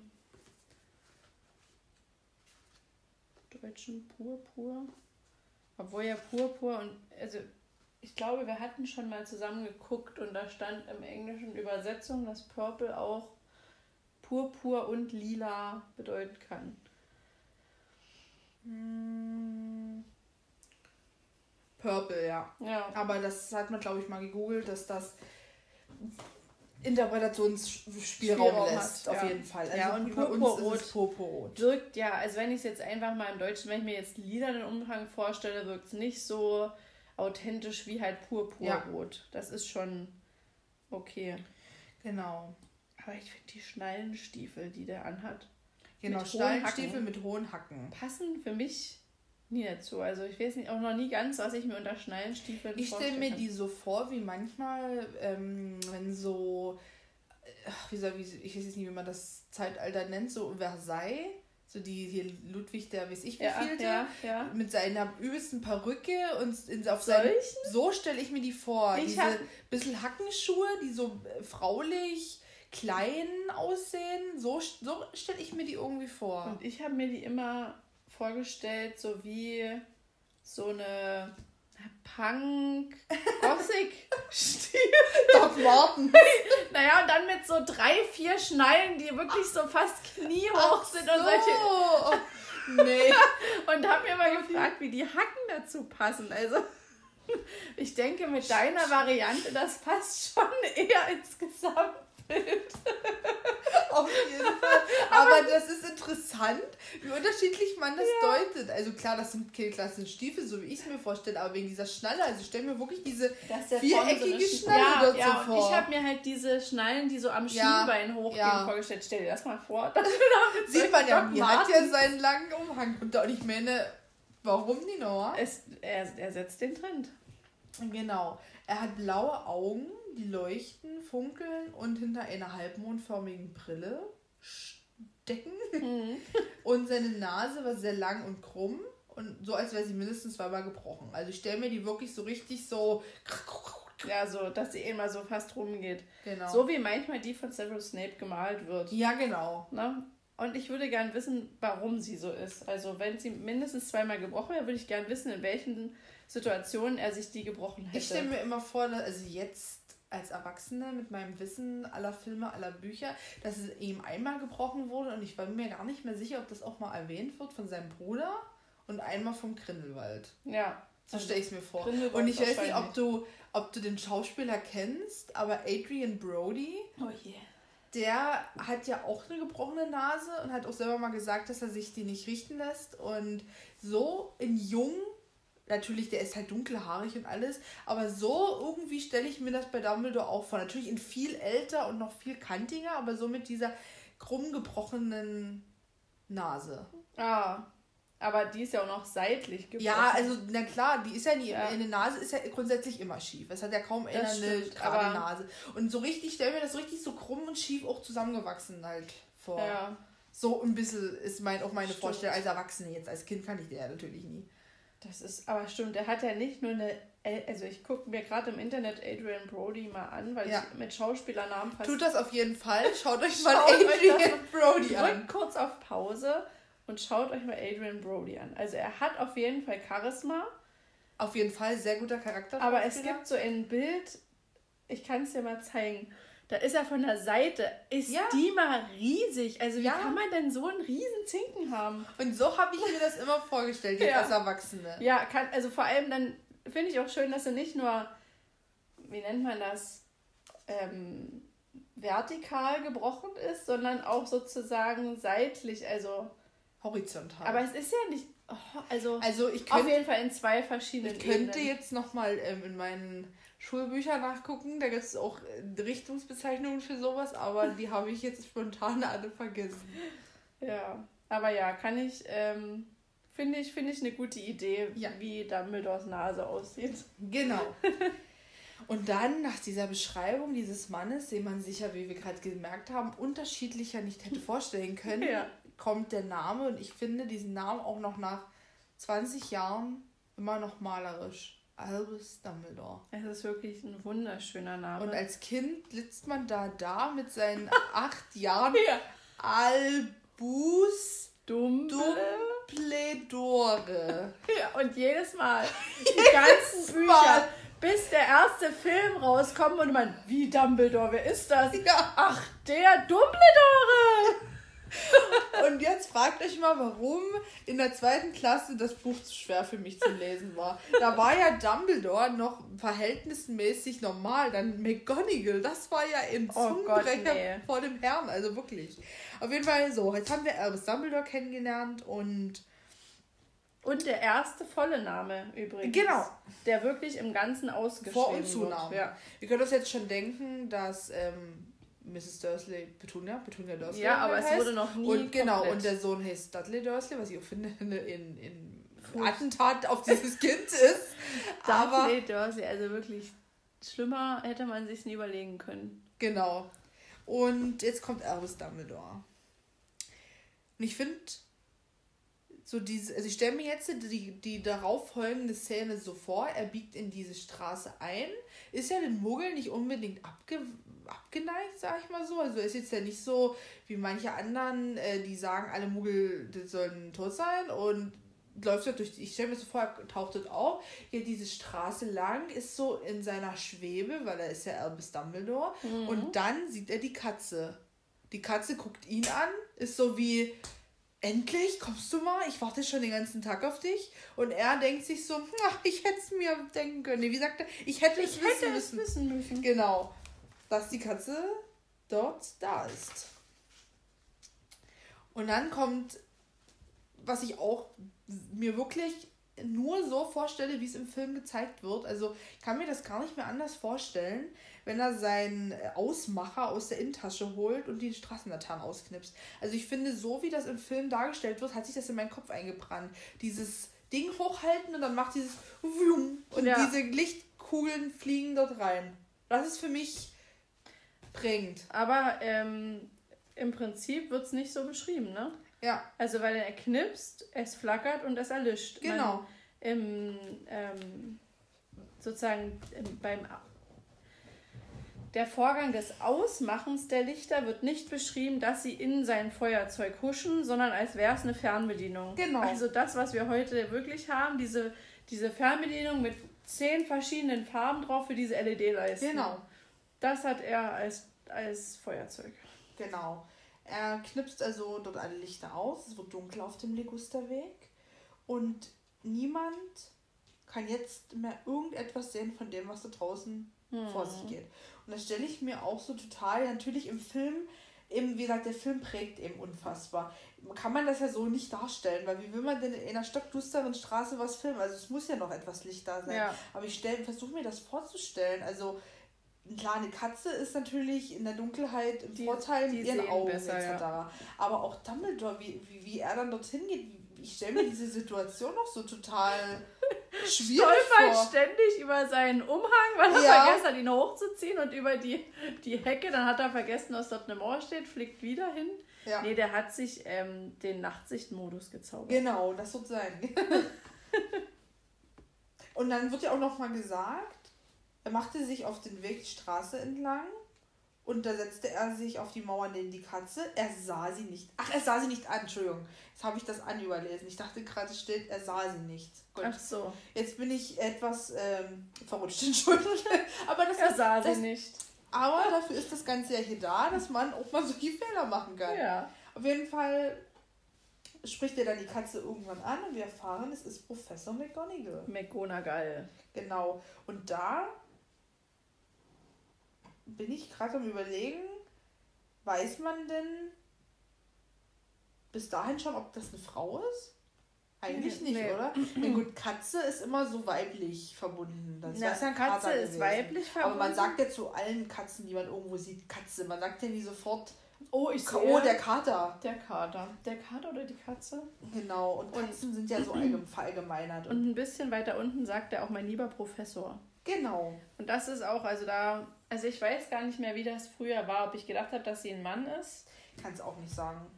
Aber es ist auch wieder dieses, im Englischen es ist immer fällt das, Ja, fällt das dann nie so ins Gewicht. Weil es ist immer My Dear Professor ja. oder sowas in der Art. Da gibt es ja, ja auch später immer, immer einheitlich. Ne? Genau. Ne? Also nur wenn sie, ich weiß gar nicht, wie haben sie das denn? Wann, wann kommt denn das im Englischen raus? Was genau? Ob sie weiblich oder männlich ist, weil man muss sie ja im Indirekten ansprechen, also mit she sozusagen. Genau, die Frau, die ähm, McGonagall wird irgendwann. Ach, guck Vornamen. mal, nein, ist gar nicht so schwer. Auch sie trug einen Umhang, oh. ihr schwarzes Haar, sie sah recht verwirrt. Komm, direkt, direkt erledigt. Wir machen uns hier schon wieder Gedanken. Okay, also die. Und ähm, guck mal, noch einfacher. Statt der Katze lächelte er einer ziemlich ernst reinblickenden Frau mit Brille Gut, zu. aber bis zu... Ähm, also davor ist, Professor. Okay. Genau, da wusste man es wirklich noch nicht. Nee. Danach löst Danach löst sich direkt auf. Man also muss nur noch mal nicht, weiterlesen. man müsste nur mal weiterlesen. Genau.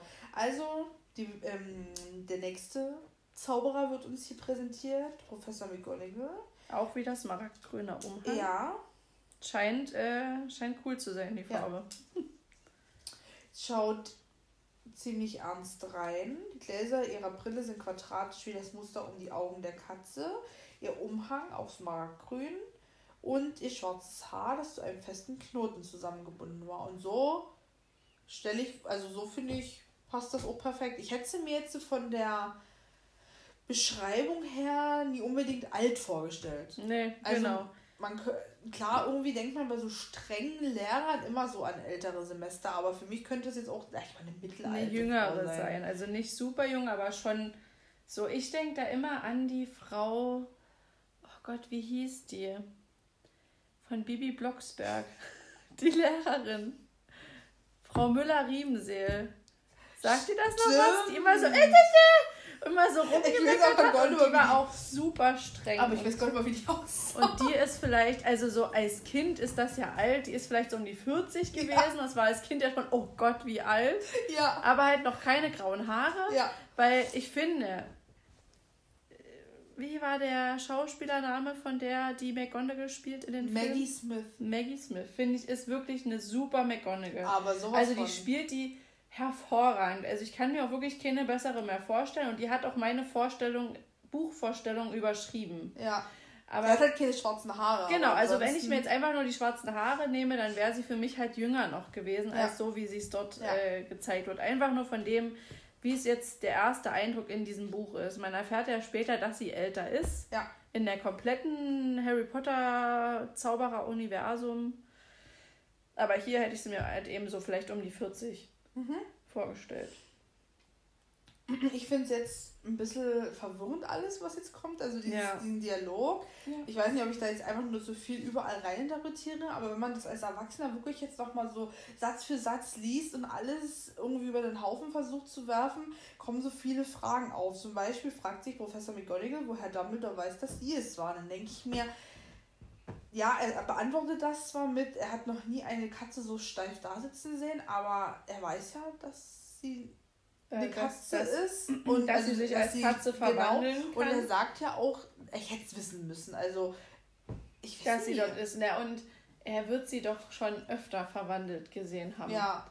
Also, also warum tut sie so überrascht, dass er ja, das wusste? Aber es ist einfach halt, man, man muss ja auch noch ein bisschen was verzeihen. Ja. Es ist das erste Buch, es ist das erste Kapitel die Leser müssen reingeführt werden. Wenn man das jetzt mal einfach als nicht Ausrede, aber man kann es akzeptieren, aber ich finde es auch ja. okay, dass wir es hinterfragen und sagen so nicht. Und das ist ja auch ganz oft so, dass solche Fragen gestellt werden müssen, damit bestimmte Dinge für den Leser auch klar werden. Ja. Dass man, da muss man, wie du schon gesagt hast, muss man auch ein bisschen verzeihen. Und dann sagt der Professor, Dumbledore? Jetzt war ich kurz, kurz Hänger. Professor äh, Lockhart. Ich sag, ich sag Dumbledore, dass er ganz verwundert ist, dass sie den ganzen Tag auf der Mauer gesessen hat, denn sie hätte ja auch den ganzen Tag feiern können. Und das ist jetzt wieder so eine Brücke zu dem, was schon passiert ist. Ja, die Leute, die, die, die in komischen Umhängen, sind. die rumrennen und sagen, selbst Muggel müssen an so einem Tag feiern und du weißt schon, wer ist von uns gegangen. Also es gibt wirklich einen Grund zu feiern, denn natürlich McGonagall jetzt nie wahrgenommen hat, weil so schätzt man sie auch nie ein. Ja. Also als so eine kleine Partymaus. Wenn man so streng ist, hätte er sich vielleicht denken können, der Albus, dass er das vielleicht nie so macht. Und er ist auch an, auf dem Weg in den Negusterweg an einem Dutzend Festen und Partys vorbeigekommen. So, ein Dutzend sind zwölf. Jetzt frage ich mindestens mich. Mindestens zwölf. Also es wird nicht viel mehr sein, sonst hätte er gesagt an mindestens 100. Ja. Sag ich mal, so, also mindestens zwölf. So, von wo kommt er? Er kommt entweder vom Ort des Geschehens oder von seinem Zuhause die Schule. Die ist ein paar Stunden entfernt, aber er kommt ja so je, mhm. dass er ja eigentlich auf einen ziemlich direkten Weg herkommen muss. Also ich frage mich einfach, wie ist sein Weg von dem Ort, wo er herkommt? Also ja. hat er vorher noch ein paar Leuten Bescheid gesagt. Übrigens, das und das ist jetzt passiert. Ich wollte euch bloß Bescheid geben, falls ihr es noch nicht mitbekommen habt. Mhm. Oder, also weil wir haben ja auch schon gesagt, eigentlich ist ja trotzdem viel Zeit vergangen, wenn das von der Nacht zur Nacht, also es waren ja 24 ja. Stunden dazwischen, wo äh, McGonagall ja schon die ganze Zeit bei dieser Familie war und er schon irgendwas geahnt hat. Ähm, sie ja auch schon wusste, dass er dorthin kommt und er aber irgendwie sich noch einen Tag Zeit gelassen hat, um irgendwelche Sachen zu klären. Mhm. Das finde ich mal spannend. Mhm. Oder er war wirklich jetzt so viel unterwegs, um noch bestimmte Dinge zu klären, dass er da durch die Partys mit Oder dass sie ihn alle abberufen haben. Oder so, genau. Mhm. Und McGonagall ist natürlich ganz genervt, dass alle Welt feiert und so leichtsinnig damit umgehen, denn ja. durch dieses Feiern und sich in der Muggelwelt zeigen, könnte es natürlich auch passieren, dass jetzt alle auffliegen. Und an einem Tag wie diesen wäre es doch eine Schande, wo stellst du denn ausgerechnet an einem Tag, da du weißt schon, wer endlich verschwindet, die Muggel alles über uns herausfinden würden. Also das ist jetzt noch mal ein kleiner Sprung, dazwischen ist noch ein bisschen Text, aber das ist eben das, was McGonagall so nervt. Dieses, sie muss es ja auch mitbekommen haben. Also ja. sie hat das in den Nachrichten gehört, sagt sie ja dann auch, dass die Leute so feiern, Sternschnuppen verschießen, mhm. also was ja wahrscheinlich irgendwelche Zauber sind und ja. am Ende eben wirklich so Sternschnuppenartig sind, dass ja. das sogar die Muggel mitkriegen, denn die mhm. sind ja mhm. auch nicht dumm, die bringen es in ihren Nachrichten. Und dass das wahrscheinlich auf dem Mist gewachsen ist von Dedalus Diggle. Dedalus Diggle, genau. genau. Wo man auch schon sich denkt, was, was? Ja. Was, was für ein Name? Noch nie gehört. und da ist für mich auch, ich glaube, dass es diese Art Namen auch im Englischen nicht oft gibt. Genau. So wie Harry Potter, meinetwegen, okay, gibt es vielleicht öfter. Oh, stell dir mal vor, du bist schon Kind gewesen. Ja. Also nicht, meine Eltern benennen mich so wie ja. auch nach den Büchern, sondern du bist Kind und heißt Potter und heißt zufälligerweise Harry. Harry Potter, Wie ja. cool ist das denn? Das denke ich nämlich auch. Ja. Okay, Entschuldigung, weiter geht's. Dafür ist das da, auch dafür? mal solche Gedanken loszuwerden. Entschuldigungen sind hier unangebracht. Du genau. kannst dich für die Entschuldigung entschuldigen. Genau. Und Dumbledore sagt auch nochmal, dass elf Jahre lang recht wenig zu feiern war. Also, dass es elf Jahre lang irgendwie schrecklich war. Und aber das kann man ja dann in Verbindung bringen mit, du weißt schon wer. Aber warum nur? Hat elf Jahre elf geherrscht. Ich glaube, das ist nochmal so diese Zahlen, die sich immer widerspiegeln. Wiederholen. Hm. Und elf Jahre war einfach, weil er ist eben 1970 an die Macht gekommen. Das, also, war das? Muss ja. gewesen sein, genau. Ja. 1970, 80. 81 haben wir, also, also in dem Buch. Mhm. Also war er elf Jahre an der Macht. Ja, ja, elf Jahre an der Macht. Genau. Klar. Ich habe, also mit den Zahlen bin ich manchmal noch gar nicht so firm. Vor allem nur in Anführungszeichen, es ist ja eine total lange Zeit. Also elf Jahre sind elf Jahre. Und wenn man nur in Angst und Schrecken lebt und jeden Moment glaubt, man kann draufgehen. Es sind ja mehr als genug Menschen gestorben. Und im Endeffekt sind es ja, also sind ja auch die Potters dadurch von uns gegangen, was wir dann erst später erfahren, ist das schon wirklich eine lange Schreckensherrschaft. Und diesen freudigen Tag, da endlich du weißt schon, wer ähm, gestorben ist, wird eben gefeiert. Also das ist eigentlich die Situation, in der wir uns befinden. Es passieren ein Haufen merkwürdige Dinge in der Muggelwelt, weil alle Zauberer feiern das, und so freudig ist, sind, ja. dass du weißt schon, wer nach elf Jahren Schreckensherrschaft weg ist. Also eigentlich ist war was total Tolles passiert. Hast du im Kopf, wie lange Grindelwald? Also so eine Schreckensherrschaft? Ich weiß auf jeden Fall, also 45 ist zu Ende. Genau, 45 zu Ende ist. Aber in dem ähm, ersten Fantastische Tierwesen-Teil, der spielt jetzt, glaube ich, 27 oder. Oder mach ich mich mal kurz. Oder 26. Irgendwie das so um die Drehe. Ähm, ist der ja schon groß an der Macht. Also der schon? wird schon über 20 Jahre. Ja, also noch krasser. Krass unterwegs gewesen sein. Krasser als. Du weißt schon wer. Ja. Okay, also. Weiter im Text.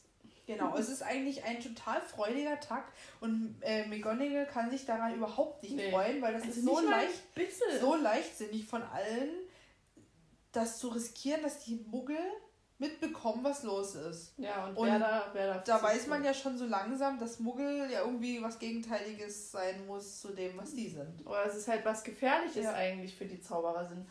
Obwohl ich das immer noch nie so ganz verstehe, weil die uns in allem schlecht machen können. Also die können uns alles vergessen lassen, wenn wir es ja. rauskriegen. Die können sich einfach wegzaubern. Die können zaubern, dass wir sie nie finden. Also ja. ich denke mir manchmal dann, die können doch so viel machen, dass, dass wir das nicht mitbekommen als Muggel. Ja. Das ist immer noch diese Angst, wie von früher ähm, vorhanden ist, dass die Muggel die Hexen und Zauberer ausmerzen. So. Hm. Und dann kommt hier so ein kleiner süßer Gag mit den Brausebonbons, einem Zitronenbrausebonbon, das ähm, die Dumbledore total liebt, die Nascherei der Muggel. Ist das bei. Ach, der dann später kommt das. Bei mir kommt es erst auf der nächsten Seite. Davor steht nur Brausebonbon. Genau, ja, das mit dem kommt bei mir auf der nächsten Und dann Seite. ein Zitronenbrausebonbon. Eine Nascherei der Muggel. Genau, und McGonagall findet das auch wieder überhaupt nie lustig, versteht nie, was Dumbledore jetzt von ihr will, warum möchte so ein Naschkram ankommen. Aber was ist denn eigentlich ein Brausebonbon? Kennst du von ähm, diesen, ach, wie sagt man, diesen bisschen teureren Süßigkeiten von Hussel? Diese, alles was wieder Gutbärchis und konzentrier die dich. So prickeln? Ja, diese okay. Zitronenbonbons. So stelle ich mir diese Zitronenbrausebons vor. Die in, innen drinne so eine saure, knistri, bisschen knisterige Füllung haben, wo du dann so also da hängst. Es gibt doch auch diese, ähm, also früher gab es, ich glaube, die gibt es heute auch noch, diese Fußlollis. Ja, die in den Fuß, die du in so einen Knister gesteckt hast. Und ich habe mir immer dieses Pulver nur als ja, zusammengeknautschtes Bonbon ja, vorgestellt. So, so ungefähr. Okay, gut. Würde ich mir vorstellen zumindest. Ja. Auf die er ganz scharf ist, finde ich auch geil. Für einen Typ wie Voldemort, der, äh, wie Voldemort, genau. Freudscher Versprecher. Genau. Ähm, ein Typ wie Albus Dumbledore, eine totale Erscheinung authentisch und was weiß ich nicht. Und der dann sagt, oh, eine Nascherei der Muggel, auf die ich ganz scharf bin. Also ja. da finde ich die Formulierung wirklich witzig. Ich kann ja mal im Englischen schauen. Ob er da horny drauf ist. was er da Schönes sagt. Hm. Ja, Moment. Du kannst ja schon mal weiter erzählen, falls wir noch. Ich erzähle weiter. Ich knister erstmal mit meinen ganzen äh, Markierungen in meinem ersten Teil. Ähm, ich kann ja mal erzählen, was ich hier noch habe. Ach so, das nächste, was kommt, das ist halt das, was ich auch sehr spannend finde, weil Professor McGonagall bleibt natürlich weiter. Also hier wird geschrieben kühl, aber ich denke, sie ist halt wirklich auch ein bisschen wütend, dass er alles so auf dieser leichten, lockeren Art lässt, wobei für sie das halt alles so ernst ist, was passiert ist und was sie gehört hat. Und sie will jetzt endlich alles loswerden und das mit ihm besprechen, weil sie eigentlich auch darauf gewartet hat, ihn als ich sag mal, als Quelle, der sie vertrauen kann, ja. zu fragen. Kurzer Einwurf. Ja. Im Englischen ist es a sherbet lemon. Ja. They're a kind of muggle sweet I'm rather fond of. Hm. Also sehr angetan, oder? Ja, und auch sehr so nobel ausgedrückt, würde ich fast okay, sagen. Okay, also nie ganz scharf. Nee. Da bin ich ganz scharf drauf, du. Genau, aus dem Osten, der Albus. Der Albus. Ja, also ähm, genau. Und dann ist jetzt das, was für mich auch eine wichtige Szene ist, dass sie anspricht, dass sie gehört hat, dass du weißt schon, wer fort ist, wirklich fort ist, und dass ähm, Albus Dumbledore sie unterbricht und sie darauf anspricht, dass eine vernünftige Person wie sie ihn doch sicher beim Namen nennen kann. Und er dann sagt, dass, es halt, dass er halt blödsinnig findet, äh, du weißt schon, wer zu sagen und dass er alle schon ständig versucht dazu zu bringen, ihn Voldemort zu nennen. Ja. Störst du dich genauso daran wie ich, dass er dort Voldemort sagt? Also ich meine, für die Geschichte und alles, was kommt, ist das ja okay, aber jetzt nur mal wirklich... Also ich muss ja ganz ehrlich sagen, dass ich von Harry Potter, was ich, dass ich Harry Potter mäßig hauptsächlich durch die Filme geprägt wurde. Weil ich damals zu jung war, um die Bücher zu lesen, also um die rein, um die zu verstehen und das alles. Und ich die, die Filme ja damals noch original im Kino gesehen habe, als sie damals rauskamen, mhm. so 2001 und 2002. Und ich erst dann danach, wirklich einige Jahre später, bestimmt mit 12, 13, hm? die Bücher gelesen habe. Hm? Und da war mein, ähm, mein ganzes Harry Potter Denken schon so von den Filmen geprägt, dass ich dann das, was in den Büchern passiert ist, eher so als Zusatzinfos gesehen habe. Da war mir noch gar nicht bewusst, dass Film und Buch so zwei Dinge sind, nie bloß bei Harry Potter grundsätzlich. Ja. Dass man eigentlich ein Buch niemals, so gut wie niemals, so gut verfilmen kann, wie es halt als Buch wie ist. geschrieben ist. Und ja. deswegen, das ist ja jetzt erst so die letzten, ich sag jetzt mal, zehn Jahre, das klingt auch, als wäre ich schon so alt, aber so zehn, fünf, fünf bis zehn Jahre, dass ich mich ja intensiv mit Film etc. befasse und auch Bücher ja lese, also die Bücher zu den Filmen und so weiter, dass mir das überhaupt so sehr auffällt.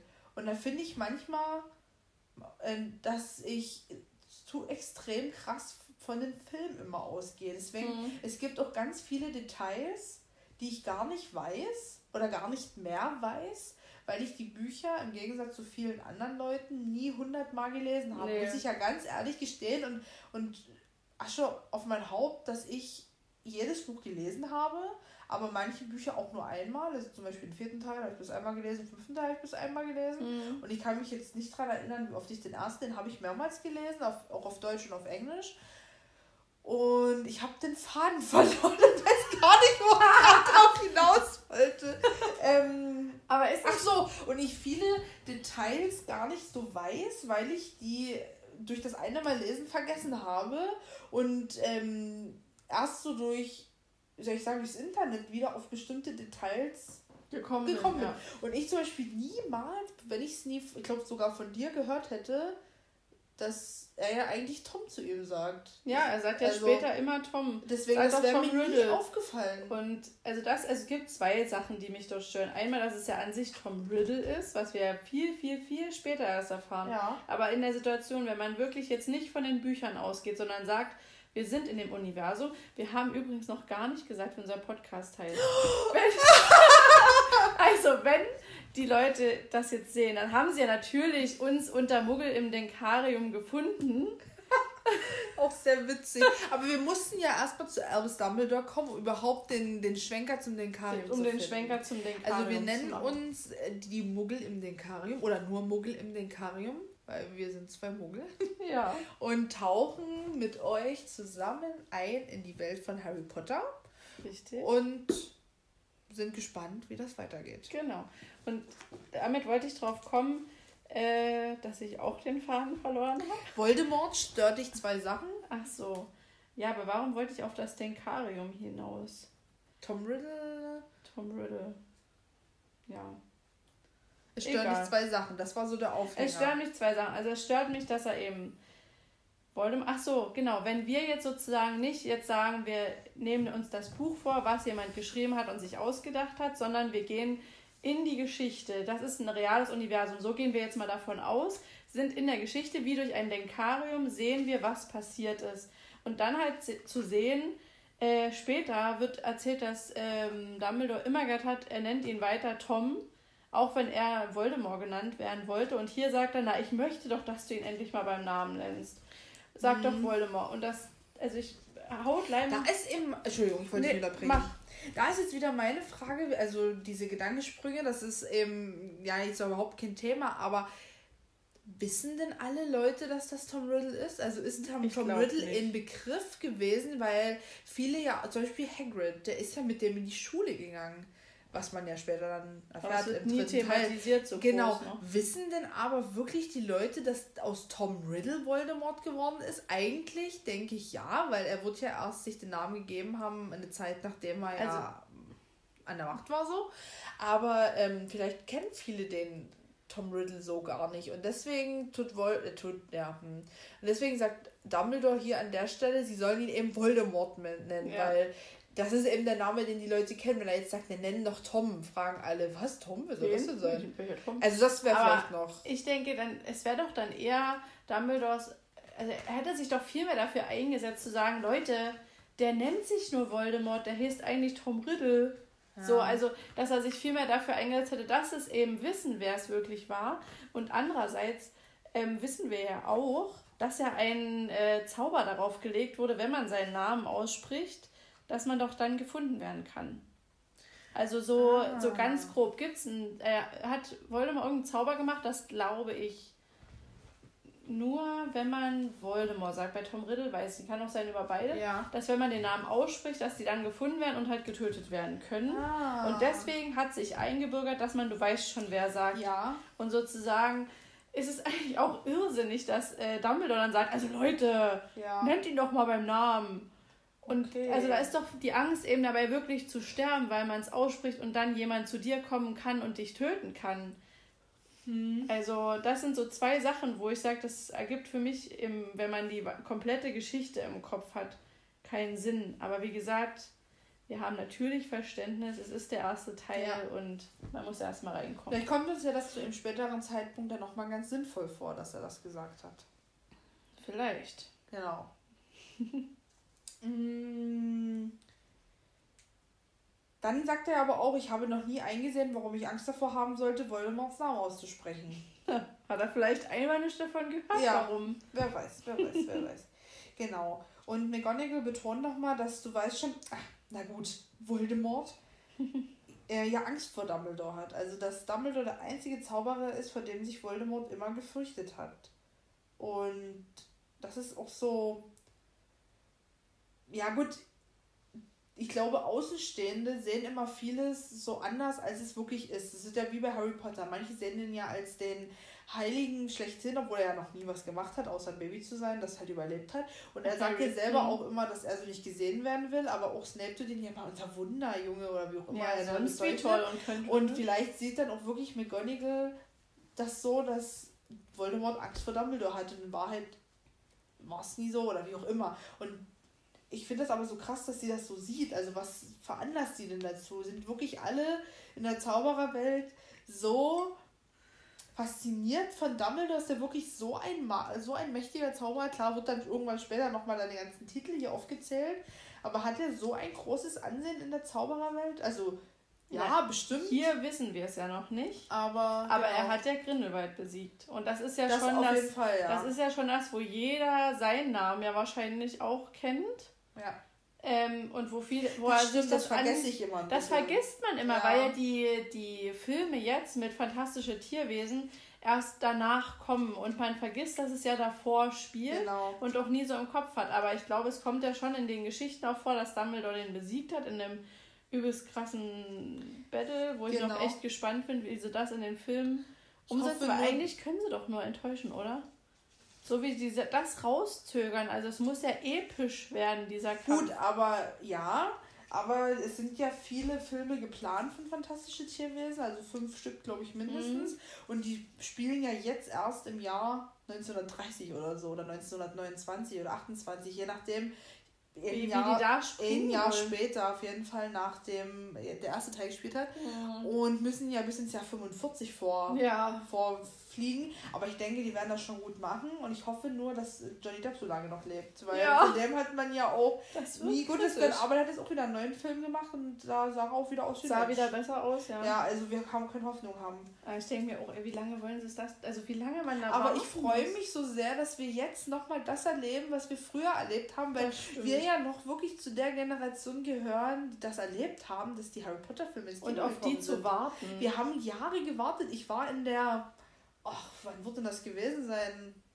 Wann, ich weiß, also ich Aber weiß 2001 kam der erste genau. raus, da war ich in der fünften Klasse und ich weiß, dass ich da auch angestanden war. erst in der zweiten oder dritten Klasse 2001 und äh, ich habe auf jeden Fall den zweiten Teil zum Geburtstag von meiner besten Freundin mit ihr und ihrem Papa zusammen im Kino damals geguckt.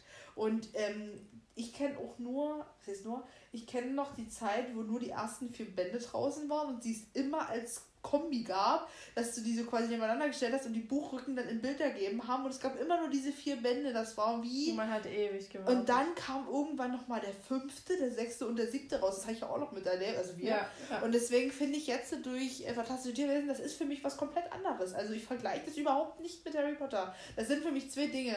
Das eine ist für mich Hollywood, also Fantastische Tierwesen ist so Hollywood-mäßig und, das, und Harry Potter ist halt einfach schon 20 Jahre alt und deswegen ist äh, Fantastische Tierwesen für mich super und absolut außer Vergleich zu Harry Potter. Und deswegen freue ich mich so sehr darauf, dass ich jetzt als Erwachsene noch die Chance habe, mich Welt. wie ein kleines Kind darauf zu freuen, wenn die Filme rauskommen. Ja. Und ich finde die Filme klasse, ich finde die Schauspieler klasse und der Niffler hat mein Leben bereichert. Obwohl ich so toll fände, wenn es ausführlichere Bücher dazu gäbe.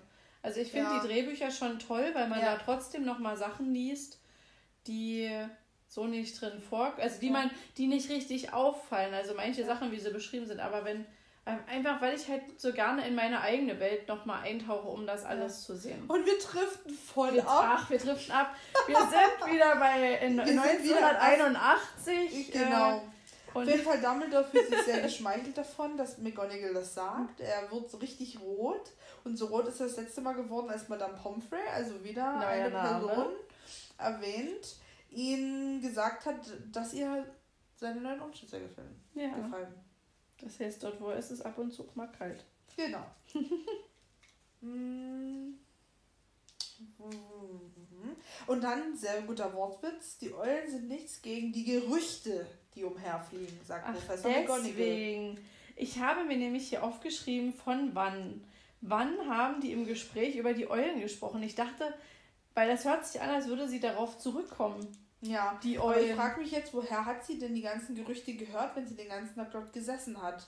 Also entweder ist wirklich, bevor sie hingegangen ist, sind ihr auch viele Leute entgegengekommen, aber da ist das ja gerade erst passiert. Oder hat die auch Eulenkontakt, während sie eine Katze ist, weil ja da auch ein Waldkauz am Fenster früh vorbeifliegt? Kann auch sein. Dass sie vielleicht auch Sachen zugeschickt Auf bekommt? Auf jeden Fall hat sie die Gerüchte gehört und jetzt will sie von äh, Dumbledore wissen, ob das stimmt. Mhm. Sie hat nämlich gehört, warum Voldemort verschwunden ist und wer ihn aufgehalten hat oder was ihn aufgehalten hat. Und jetzt will er wissen, will, will sie wissen, wissen, ob das stimmt.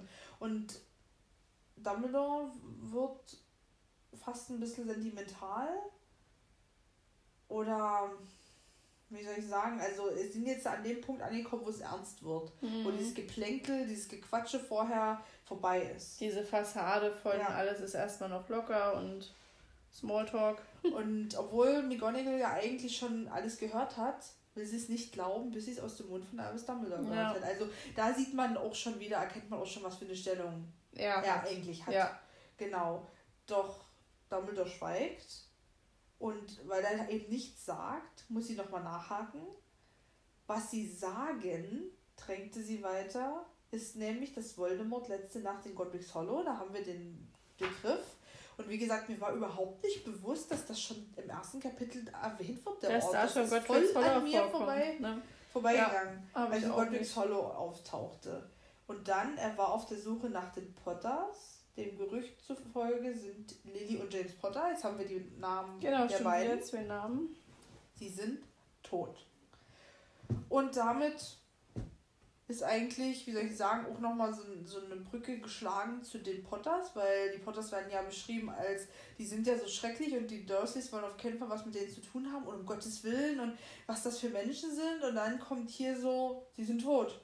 Und ist das jetzt was Gutes oder was Schlechtes? Also, ja, aber da kann man es noch nicht einschätzen, ja. was das für Personen sind. Aber kurz darauf merkt man, dass es doch was sehr Schlimmes ist, dass McGonagall sehr mitgenommen ist und auch Dumbledore nicht so richtig was sagt. Und auch, also ist auch halt auch angegriffen. Genau. So und tröstet dann auch McGonagall so ein kleines bisschen. Und sie fährt dann fort, dass das eben nicht alles ist, was sie gehört hat. Also schlimm genug, dass die Potters tot sind, aber er wollte auch noch er wollte auch den Sohn töten, ja. wo der jetzt schon anfängt, so Gott, Kinder, wenn es um Kinder geht. aber wiederum, wenn Harry Potter tot wäre, gäbe es das Buch ja nicht, weil wir alle wissen, ist ja. das Buch ja Harry Potter. Aber als Kind ja, du das nicht. Du bist dann so drin und denkst dir, was? Oh, noch das Kind tot? Genau, und dann kommt, er konnte Harry Potter nicht töten. Voldemorts Macht brach in sich zusammen und deshalb ist er verschwunden. Ja. Und Dumbledore nickt mit düsterer Miene und McGonagall kann es einfach nicht fassen, dass das wirklich der Grund ist, dass das Kind theoretisch Voldemort aufgehalten hat. Und dass es einfach nur unglaublich ist, dass ausgerechnet Harry ihm am Ende setzt und ja. wie zur Hölle hat er es geschafft Diese, Hat dieser Junge überlebt? Also wie geht das? Es ist einfach unlogisch. Also es ist spricht gegen alles, was bisher passiert ist, auch wenn man da noch nicht so viel weiß, aber man merkt, normalerweise wäre das so nicht passiert. Es hätte nicht passieren dürfen. Es ist sogar in der Zaubererwelt was Unvorstellbares. Ja, dass das so funktioniert. Und Dumbledore sagt ja dann auch, man kann nur mutmaßen. Und McGonagall wird dann wieder sentimental, braucht ein Taschentuch, trocknet sich die Tränen und Dumbledore holt eine goldene Uhr aus der Tasche und schnieft auch, also ist auch ergriffen. Also der Moment ist eigentlich wirklich sehr traurig, sehr sentimental, so stelle ich mir das auch vor. Und daran merkt man ja auch, wie, wie, wie wertvoll die Potters eigentlich waren für die beiden zumindest. Und deswegen denke ich ja auch für die anderen. Also, also wertvoll im Sinne von emotional ja, wichtig, genau. nie wertvoll im Sinne von wir ja. brauchen die, um sie zu benutzen. Genau. Und diese Uhr, die Dumbledore dann aus seiner Tasche zieht, die stelle ich mir auch wie eine Taschenuhr vor, na klar aber auch so ein bisschen wie die Uhr bei den Weasleys. Ja, das wollte ich auch sagen. Genau, also äh, es war eine, wird beschrieben als merkwürdige Uhr mit zwölf Zeigern, keine Ziffern. Stattdessen treten sich kleine Planeten. Und ich denke aber, dass das irgendwie so ist wie die Uhr von den Weasleys, anhand der du auch sehen kannst, wo bestimmte Personen wo sind, weil sind. er sagt ja dann auch, Hagrid verspätet sich. Also wahrscheinlich befindet sich irgendwie Hagrid noch nicht an der Stelle, wo er eigentlich sein müsste. Und daran erkennt Dumbledore, er kommt noch nicht. Und ähm, sagt weiter, dass Hagrid wahrscheinlich McGonagall alles erzählt hat und das bejaht sie. Und sie will jetzt weiter wissen. Und ich, Moment, Moment warum er eigentlich genau. da ist. Also warum er ausgerechnet am Ligusterweg 4 ist. Also warum er nicht woanders ist. Und da stelle ich mir eben wieder vor, haben die beiden sich jetzt in, also McGonagall und Hagrid treffen sich jetzt in Hogwarts und wie kommen die da auf das Gespräch? Ist Hagrid unterwegs und McGonagall fängt ihn ab, wo willst du hin? Ja, ich muss was erledigen ich muss für Harry retten. retten. retten. Ich muss jetzt was erledigen für Dumbledore. Wo ist Dumbledore? Er ist unterwegs, er taucht heute Nacht im, Wir treffen uns im Ligusterweg 4 so. auf und sie so, okay, dann bin ich dorthin unterwegs. Oder hat er nur gesagt, er geht in den Ligusterweg 4, wusste keine Uhrzeit oder hat ihr keine Uhrzeit gesagt und deswegen ist sie schon seit früh um Ist sie schon dort, die ganze oder? Zeit da. Ja, und vor allem sie müsste ja also sie ist ja dahin und müsste jetzt ja auch wissen, dass sie auf diese Familie achten soll. Sie muss ja irgendwie wissen, dass das Lillys Schwester mit ja. äh, Familie Aber vielleicht weiß sie es wirklich nicht und hat sie nur beobachtet, weil sie eben an deren Grundstück sitzt. Und hat auch die anderen beobachtet und wäre es jetzt jemand im Nummer 6, hätte sie vielleicht auch was sagen können. Genau, aber wenn eben wirklich Hagrid sagt, Ligusterweg Nummer 4 ist der Treffpunkt, Ach dann so. weiß sie ja, wo es ist. Ja, stimmt, dann ist es ja Bloß mich wundert es eben diese Uhrzeit. Warum sitzt sie denn da schon seit früh sonst wann auf dieser Mauer den ganzen Tag Vielleicht wusste er auch noch nie, wie lange es geht. Es waren ja, also ich denke mal, als, als äh, Dumbledore mit Hagrid Kontakt aufgenommen hat, dass Hagrid, was jetzt ja kommt, Harry holen soll, ähm, dass er vielleicht auch nicht wusste, ist Voldemort jetzt wirklich weg? Ja. Stimmt das alles? Wie leicht kriege ich den Jungen dort raus? Hat, hat ihn schon jemand anderes mitgenommen? Dass sie vielleicht an sich nie wussten, was kommen jetzt noch für Hürden im Laufe des Tages oder läuft es alles wie geschmiert? Aber er sagt ja auch, Hagrid ist spät dran. Es muss ja mit Hagrid irgendeine Absprache gegeben haben, wann der dort auftauchen soll.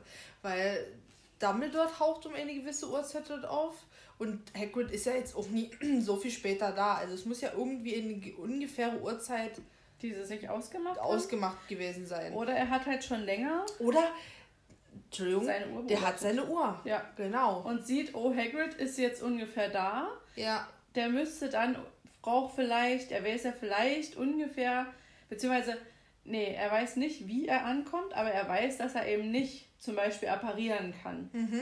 Also kann er sich ausrechnen, auf egal welchen Mittel Hagrid kommt, er braucht ungefähr so und so lange. Mhm. Maximal bis vielleicht da und dann kann er immer wieder vergleichen. Also vielleicht hat er wirklich sich seine Uhr angeguckt und gesagt, so, jetzt mache ich mich mal auf den Weg. Ja. Aber es ist halt auch die Frage, was halt so lange gedauert hat.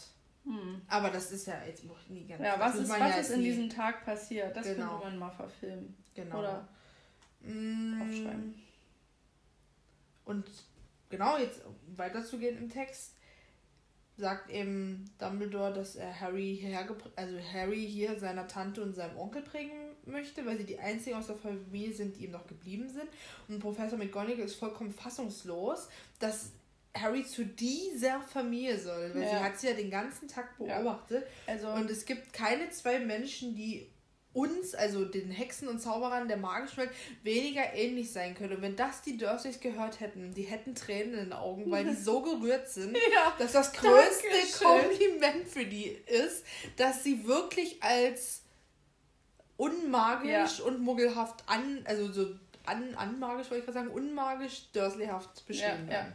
Und ich finde die Situationskomik witzig, denn so wie Professor McGonagall gerade auf die Dursleys reagiert, reagiert, reagieren die Dursleys auf die also ja. auf die magische Welt. Also ja. sie ist ja gerade so entsetzt und wird voll rausgerissen und ist perplex und was weiß ich. Also das finde ich halt gerade so witzig, weil es genau umgedreht ist. No.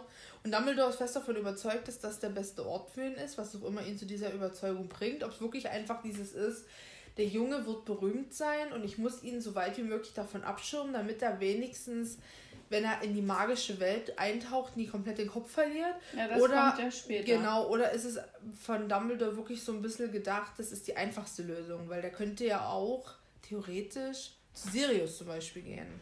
Ist ja sein Patenonkel. Und die ganze Geschichte, die um Sirius noch kommt, weiß er ja in dem Moment noch nicht. Da denkt man ja noch, mit Sirius ist alles klar. Genau. Also könnte, ja, hätte auch machen können eigentlich Patenonkel und sagen, aber pass auf ist, Sirius. Ja, aber das ist eben wieder halt diese, ja, wieder diese magische Welt. Er wollte, ich denke, er wollte wirklich Harry einfach aus dieser magischen Welt raushalten, aufgrund dessen, was passiert ist, weil er selber noch nicht wissen konnte, wie es weitergeht. Hätte ja auch sein können, dass, ähm, kommt ja dann später, glaube ich, dass dieser Liebeszauber, den die Mutter ausgelöst hat, ja nur aufrechterhalten werden kann, wenn er weiterhin bei einer Blutsverwandten ist, was halt Petunia mhm. ist. Und er hat es vielleicht schon vermutet. Genau. Denn oben schreibt, also äh, sagt er ja, wir können nur mutmaßen, vielleicht werden wir es nie wissen und geht nicht näher drauf ein. Ja, und vielleicht ist es wirklich auch noch so für ihn, ich, er, er muss den Jungen irgendwo lassen, wo Magie keine Rolle spielt, für den Fall, dass vielleicht doch nie alles so ist, wie sie denken. Also ja. das Dumbledore, äh, Dumbledore schon, das Voldemort vielleicht doch nie, doch nie ganz weg ist. Und was gegen Sirius spricht, ist, Dumbledore weiß, wie Sirius in Schulzeiten war. Ja. Nämlich ein ganz schöner Draufgänger. Ja. Und dem dann klar zu machen, pass auf, Harry, soll, Harry sollte jetzt vielleicht nicht so krass aufwachsen, dass er dann in die Schule geht, ja, oh, ja. Harry in der Hood, genau. jetzt geht's los. Also das, vielleicht, da versucht er den Ball flach zu halten, aber ja. das, was halt kommt, ich finde es trotzdem schwierig, das irgendwie zu vereinbaren. Ja. Und hier, also kommt ja auch, wo er, also, wo man wirklich sieht, also Dumbledore ist hier wirklich nie ganz logisch nicht ganz auf der Höhe. Also der sagt ja nur, ich habe ihm einen Brief geschrieben. Mhm. Also bei so einer krassen Entscheidung, dann gehe ich doch hin und sage, hallo, ich bin der Dumbledore, ich weiß, ihr habt Schwierigkeiten, aber passt auf, der Junge braucht jetzt jemanden. Mhm. Also ich finde einen Brief und so reagiert ja Professor McGonagall auch. Also ist echt ganz schön. Entweder hat er wirklich gedacht, er muss Harry jetzt auf diese Türschwelle legen, ansonsten sagen die einfach klipp und klar nein. Dass er den wirklich einfach keine Wahl lässt, aber wiederum ist es halt auch recht auffällig, wenn ein Kind auf der Türschwelle auf einmal liegt. Oder es ist einfach, er, ihm fehlt da dieses Muggeldenken, dass er wirklich einfach das, warum auch immer, für die beste Möglichkeit gehalten hat. Also man kann es schwer nachvollziehen. Hm. Das stimmt, einfach schwer. Genau, also McGonagall ist auch vollkommen äh, fassungslos, dass Harry hier landen soll und dass Dumbledore versucht, alles in dem Brief zu erklären und sagt ja dann auch, dass der heutige Tag in Zukunft Harry Potter Tag heißen wird, was ja nicht der Fall ist, denke ich, und dass ganze Bücher über ihn geschrieben werden. Und da ist auch jetzt wieder meine Frage, gibt es die? Er wird zwar mal erwähnt, bestimmt in irgendwelchen Geschichte großen Werken, so. aber gibt es wirklich Bücher über Harry Potter, über diese Geschehnisse, über ähm, weiß ich, irgendwelche Verschwörungstheorien oder, oder gibt es Leute, die ihn anhimmeln und da ja. Liebesromane verfassen? Ja, es gibt Bücher. Mhm. Diese. Mhm. Genau. Die Bücher. wir Muggel jetzt in der Hand halten dürfen. Genau, und wir sind auch die, die ihn anhimmeln. Genau so ist es. Also, ähm, nee, ich glaube, also in ein paar Büchern wird er schon auftauchen und ja. ich weiß nicht, ob auch seine komplette Geschichte. Ja. Aber ist es nicht so, doch warte mal, am Ende oder es ist nicht so, dass Rita Kimcom am Ende eine Geschichte, nee, die schreibt über Elvis Dumbledore, aber schreibt sie ja nicht auch eine über Harry das Potter? Das kann sein, das kann sein, ja. Das wär, ist nochmal interessant dann für die nächsten Folgen. Ja. Auf jeden Fall sagt Dumbledore auch nochmal, ähm, dass es den Jungen den Kopf verdrehen würde und er ist schon berühmt, bevor er überhaupt sprechen kann und dass das eben nicht der richtige Weg für ihn ist und McGonagall muss schließlich auch einsehen, dass er recht hat. Also mögen wir alle davon halten, was wir denken, aber irgendwo verstehe ich ihn auch. Es ist natürlich jetzt alles recht einfach geschildert. Im wahren Leben würde das natürlich so nie ablaufen, ja. aber man darf nicht vergessen, es ist ein Kinderbuch, es ist ja eine Geschichte und es ist auch eine magische Welt. Also es ist ja jetzt die reine Realität. Gerade und hier ist es auch noch ein Kinderbuch. Genau. Also. Und jetzt fragt sie sich natürlich, wo ist Harry? Und guckt Dumbledore an, als hätte er ihn direkt unterm Umhang versteckt. Ja. Und Dumbledore muss ihr den Gedanken nehmen und sagt, dass Herrgott ihn mitbringt und McGonagall wieder äh, total so, wie, äh, halten Sie das für klug. Und da kommt für mich einer der besten Sätze überhaupt, als Dumbledore sagt, ich würde Hagrid mein Leben anvertrauen. Und das ist für mich so was Schönes, weil, ja. wie wir später mitkriegen, ist ja Hagrid, er ist nicht der Schlauste, er ist nicht der Sensibelste und er ist auch so nicht der, der sozial kompetenteste, aber so ein herzensguter Mensch, der trotz fehlender Schulbildung etc. für Dumbledore so einen hohen Stellenwert hat. Und da sieht man, denke ich, auch, dass Dumbledore über solche Sachen hinweg guckt, weil Hagrid wurde ja damals der Schule verwiesen und ja. war ja auch Teil eines kleinen Skandals und so weiter und so fort. Und trotzdem weiß er, was er eigentlich für ein toller Mensch ist und, und, und gibt ihm eine Chance und lässt mhm. ihn als Teil von Hogwarts existieren. Ich denke, da hat Hagrid auch seinen Platz gefunden. Ja, auf jeden Fall. Und das finde ich wirklich, also das bewegt mich auch jetzt noch sehr tief, weil ich liebe Hagrid. Also das ist für mich eine Figur, die oder die würde Harry für Harry Potter für mich nie ergehen. Also das auf jeden Fall. Also Hagrid ist eine super krasse Schlüsselfigur mit, also wichtige Figur im ganzen Universum. Aber ich frage mich mal immer wieder, ähm, was Dumbledore und Hagrid für ein Verhältnis zueinander haben. Also wie die zueinander stehen. Geht das schon Richtung Freunde? Also wirklich einfach nur normal befreundet sein? Wie weit kennen die sich so eng, mhm. sag ich mal? Sie sind schon haben miteinander zu tun, aber ich glaube, Dumbledore sagt später auch manchmal Minerva, mhm. meine Liebe, und ich, wie oft wird Hagrid als Rubius? Eigentlich nie. Nie weiter angesprochen. Also ich stelle also stell mir das so vor, dass Hagrid damals der Schüler von Dumbledore war, als er noch Professor war und noch kein Schulleiter. Mhm. Und als das Ganze passiert ist mit eben Aragog, mhm, dass, dass er eben verwiesen wurde, Hagrid ja niemanden mehr hatte. Sein Vater ist ja wohl irgendwie auch jung gestorben, mhm. glaube ich, irgendwann mal. Ja. Und dass er sich bei dem damaligen Schulleiter, also Dumbledore, dafür eingesetzt hat, dass Hagrid vielleicht wenigstens auf dem Schulgelände bleiben kann und wer, ich weiß jetzt gar nicht, wie viel später Dumbledore dann Schulleiter geworden ist. Kann ja sein, dass das dann kurze Zeit später war, da bin ich jetzt nicht ganz firm. Ja, und dass er einfach für Hagrid irgendwo eine Respektsperson war. Eine Vaterfigur. Genau, und er ihm geholfen hat, aber trotzdem glaube ich, ist es nicht über dieses förmliche, wie ich sagen, über dieses förmliche hinausgegangen, aber trotzdem ist es eine Freundschaft. Ich kann das schwer erklären, aber es gibt doch manchmal Vorgesetzte, die man im Leben hatte oder mhm. Leute mhm. oder ehemalige Lehrer, die man auch immer sieht, mit denen man sich auch privat nie trifft oder so, aber wenn man sich sieht oder wenn man zusammen Kontakt hat, trotzdem irgendwo Gut so weiß, man kann sich vertrauen und man hilft sich und man hält ganz viel von dem ja. anderen.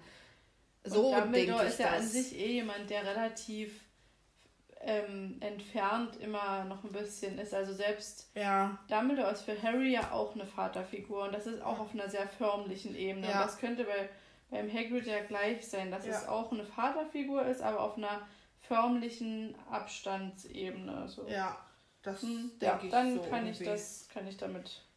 Genau, und dann kurze Zeit später knarrt dieses Motorrad aus dem Himmel ja. Und ich frage mich wirklich, warum dieser Lärm, also wirklich, es wird ein tiefes Brummeln.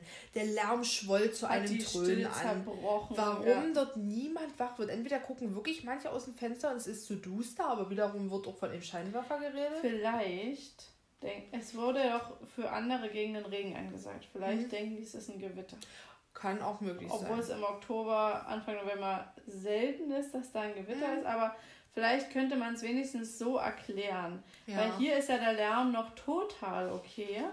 Wo man vorher eben die Lichter ausmacht, flüstert und später ja. wird es ja auch wieder ruhig, leise, Hagrid. Und dort kommt er an mit sonst ja. was und Also dann kommt als Gewitter. Ja, und dann kommt die beste Beschreibung überhaupt. Also das Motorrad ist schon gewaltig, doch nichts im Vergleich zu dem Mann, der breitbeinig darauf saß. Er war fast zweimal so groß wie ein gewöhnlicher Mann und mindestens fünfmal so breit. Also wieder die Filme prägen einen. Und Hagrid müsste eigentlich doppelt so groß und noch breit nochmal sein, sein, als er im Film ist. Was natürlich auch irgendwo schwer darzustellen geht. Aber trotzdem ist für mich der Film Hagrid super. Er steht hier in fast Lebensgröße in meinem Wohnzimmer. In unserem und ich kann ja. in unserem Denkarium und ich kann ihn mir immer anschauen und denke mir, ja, Rubius, du bist es. Aber trotzdem hätte ich ihn mir noch ein bisschen massiger, größer, wilder, vom optischen her böser, aber vom Inneren weich wie ein Buttertoffee ja. vorgestellt. Ja, ich kenne da so einen, so einen Mann, der nach außen sehr eben so ja. ruppig aussieht, aber wenn du ihm in die Augen guckst, du siehst die Augen und weißt, der ist herzensgut. Ja. Und so habe ich mir Hagrid vorgestellt, dass du einfach nur diese Teddy-Augen Teddy ja. siehst und also alles drumherum ist wild und wüst ja. Und rowdyhaft so. Also eben wie dieser das beschreibt, ja, der, also J.K. Rowling hat ihn doch geschrieben nach so einem strickenden ähm, Hells Angel Hells oder so. Typ, der gestrickt hat oder irgendwie so. Oder sie seine Pflanzen unterhalten ja, hat irgendwie. im Zug. Und ja. ähm, also ich stelle mir halt auch irgendwie so einen so so ein Motorradfahrer eben vor, aber dann mit solchen richtig lieben, braunen, dunkelbraunen Teddy-Augen. Ja. Und da weißt du, der ist einfach ein Herzensguter. Auf jeden Fall. Genau. Hagrid, verboten dick, wild, Haar und Bart verdeckt mit langen Strähnen, fast sein ganzes Gesicht. Er hatte Hände so groß wie Mülleimerdeckel und in den Lederstiefeln steckten Füße wie Delfinbabys. Das ist auch für mich ein Vergleich. Ich weiß nicht, wo der herkommt, aber okay. genau. Also ich weiß auch nie, wie groß Delfinbabys sind, muss ich auch dazu sagen. Also ich kenne ja das, dass man sagt, Schuhe wie Kindersärge. Ja. Wie Delfinbabys. Ich ja. meine, ist auch auf jeden Fall wesentlich freundlicher Delfinbabys, in denen ja. Füße stecken, als Kindersärge. Ich weiß nie, was da besser ist. Das hat mich auch schon immer irritiert, wenn das Leute gesagt haben. Oh, auf jeden Fall hat er, einen, hat er ausladende, muskelbepackte Arme. Das ist für mich so, okay, Muskeln von der alltäglichen Arbeit, die er macht. Also ja. jetzt nichts antrainiertes. Nee, nee, nie halt so Bodybuilder-mäßig, genau. sondern einfach an sich. Und dahin in seinen Armen hielt er ein Bündel aus Leintüchern. Und Hagrid wird freudig empfangen von Dumbledore, der mit erleichternder Stimme antwortet. Und wir wissen, woher das Motorrad hat. Und Hagrid verrät uns den nächsten Namen aus der Zaubererwelt. Und zwar den des jungen Sirius Black. Genau, und das steht bei mir auch und ich dachte, dass jetzt komme ich nämlich auf das, was ich vorhin sagen wollte. Also wer bis jetzt zugehört hat, kriegt jetzt die Auflösung mit den Auflagen. Ich dachte immer, ich habe die Erstauflage. Ja. Aber wenn man Rufus Beck, ähm, der ja die Erstauflage liest, hört, dann sagt er Sirius Schwarz. Mhm. Und ich bin mir ziemlich sicher, dass in den Erstauflagen Sirius Schwarz steht und bei mir steht Sirius Black. Und damit muss ich eine kurz nach Erstauflage, Auflage mhm. haben, aber ich habe auch noch nicht rausbekommen, welche genau das ist. Okay. Genau. Ein kleiner. Funfact am Rande. Also Harry hat es in den Ligusterweg geschafft, ist in kleinen, ist ein kleines Bündel aus Leinentüchern gewickelt und Hagrid berichtet, dass alles problemlos vonstatten gegangen ist und er konnte ihn aus dem Haus holen, das fast vollkommen zerstört wurde, bevor die Muggel kamen und Harry ist eingeschlafen, als er mit Hagrid über Bristol geflogen ist. Oder andersrum. Genau, Hagrid ja. und Harry. Nee, Hagrid und Harry. Harry hatte hat das Motorrad mal kurz. Genau. Und in den Leintüchern steckt gerade eben zu sehen ein kleiner Junge, fast noch ein Baby, also ein Jahr alt müsste er ungefähr sein, oder über einem Jahr schon, hm. in tiefem Schlaf. Und unter dem Büschelrahmen schwarzen Haares auf der Stirn konnten sie einen merkwürdigen Schnitt erkennen, der aussah wie ein Blitz. Und da ist jetzt auch wieder meine Frage, ist denn diese Blitznarbe von uns allen geprägt durch den Film oder hat das Cover im Englischen was dazu getan? Weil hier im Deutschen hat er, ich weiß gar nicht, wie man das beschreiben soll. Na, wie eine 3. Wie eine 3, eine ja. Zackige, eine zackige 3. Und wie ist es im Englischen? Kannst du mir mal den... Äh, da erkennt man die Namen nie. Gar nicht? Also ist die gar nicht zu sehen? Warte mal. Nee, ich glaube, man sieht nur so, also wenn man es jetzt so interpretieren will, könnte man sagen, man sieht ein Stück, aber es kann auch ein Stück Haar sein. Aber man sieht sie hier gar nicht. Dann die Filme halt mit ihrem Blitz S-förmigen. Aber das ist für mich auch ein Blitz. Also klar könnte das noch mehr so eine Zacken haben, aber das ist ja auch eine kleine Babystirn. Irgendwo muss die ja auch eine Begrenzung haben, die Narbe. Und da bin ich wieder komplett von den Filmen geprägt. Das ist für mich die Harry Potter Narbe. Haben wir da mal drüber gesprochen, was für mögliche Blitznamen man noch hätte draus ja. machen können? Mit dem, dass ja. es auch wie ein Blitz am Himmel sich immer weiter verzweigt. Ja, das aber sozusagen es wird halt hier auch als Schnitt bezeichnet. Also und ich ein weiß Schnitt, nicht, ob das dann so... So ein merkwürdiger Schnitt. Ja. Das ist ja so ein in einer Linie. Ja. Und, und nicht so denke, creepy. Stell dir mal vor, mhm. so wie ich es gerade gerade mit so einem Blitz, der sich immer weiter verzweigt, das wäre auch übelst gruselig. Ja. Da würde, glaube ich, niemand mit dem reden nee. in der Schule. Das wäre wär aber wirklich gezeichnet. Gruselige, gruselige Harry. Ja. Und ähm, Dumbledore betont nochmal, dass er gegen die Narbe nichts tun kann, aber selbst wenn, würde er es nicht, weil Narben auch wichtig sind. Er selber hat zum Beispiel eine Narbe am linken Knie und das ist ein tadelloser Plan der London, Londoner U-Bahn, wo ich mich wieder frage, kennen die Magier denn die U-Bahn in London? Ich meine, klar, es hat bestimmt schon mal der eine oder andere so ein Verkehrsmittel gebraucht, aber wofür braucht Dumbledore eine Narbe des Londoner U-Bahn-Netzes? Wie sieht diese Narbe genau aus und wie ist die entstanden? Oder macht er einfach einen Gag? Ja. Und das ist aus dem Kampf mit Grindelwald, so habe ich es mir überlegt. Das ist auch Und das ist einfach die übelst feingliedrige Narbe und mhm. dann macht er halt so seinen Gag, weil er das vielleicht irgendwo mal gehört hat. Weil es, also das verändert sich ja auch. Ja. So ein U-Bahn-Netz. Also da wird ja. ja. auch mal vielleicht mal irgendwas umgestellt oder so. Ja. Gut, aber es ist auf jeden Fall auch ein witziger Spruch. Ja. Also das ist auf jeden ist Fall was, was ich ganz cool finde. Mhm.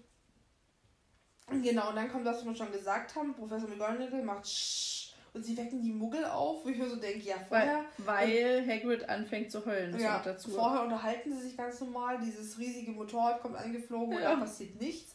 Und bei ein bisschen schluchzen und heulen sollen auf immer alle wach werden. Na gut. Auf jeden Fall ist Hagrid schwer ergriffen davon, dass er sich jetzt von Harry verabschieden soll. Und das zeigt mir auch wieder, was für ein toller Mensch er ist. Oder Halbriese, Halbmensch, Halbmensch. Ähm, und dass er wirklich auch emotional ist und diese raue Schale komplett täuscht. Ja, und bei Professor McGonagall, finde ich, zeigt dieses, ähm, dass sie ihn zurechtfällt, einfach wie streng sie ist. Ja, sie ist halt und wie bedacht Lehrer. auf alles, was nach außen geht. Und das ist ja wieder so ein kleiner Fun-Fact am Rande. Also von diesen Dingern kann ich einen Haufen reinhauen, habe mich hier bis jetzt aber sehr zurückgehalten, weil ich glaube, dass das schon alles lang genug wirkt, wird. Aber mh, mm, da gibt es auch so eine Unstimmigkeit von J.K. Rowling selbst. Sie hat wohl mal ganz zu Anfang immer mal wieder so Infos rausgehauen, ja auch dann über Twitter viel, wo sie sagte, dass äh, McGonagall so ungefähr um die 60 ist und so eine resolute ältere Dame, was dann aber wieder nicht hinhauen würde, weil sie zur gleichen Zeit wie ähm, Tom Riddle auch in der Schule war. Ja, schon dann, als Lehrerin. Genau, dann, das ist nämlich auch wieder so eine Unstimmigkeit in dem einen, ähm, in der einen Info von J.K. Rowling ist sie Schülerin, wenn sie mit Tom Riddle ist, weil sie da auch ähm, Quidditch-Pokale gewonnen hat. Aha. Dann wäre sie aber auch mit Hagrid zusammen in der Schule gewesen. Ja.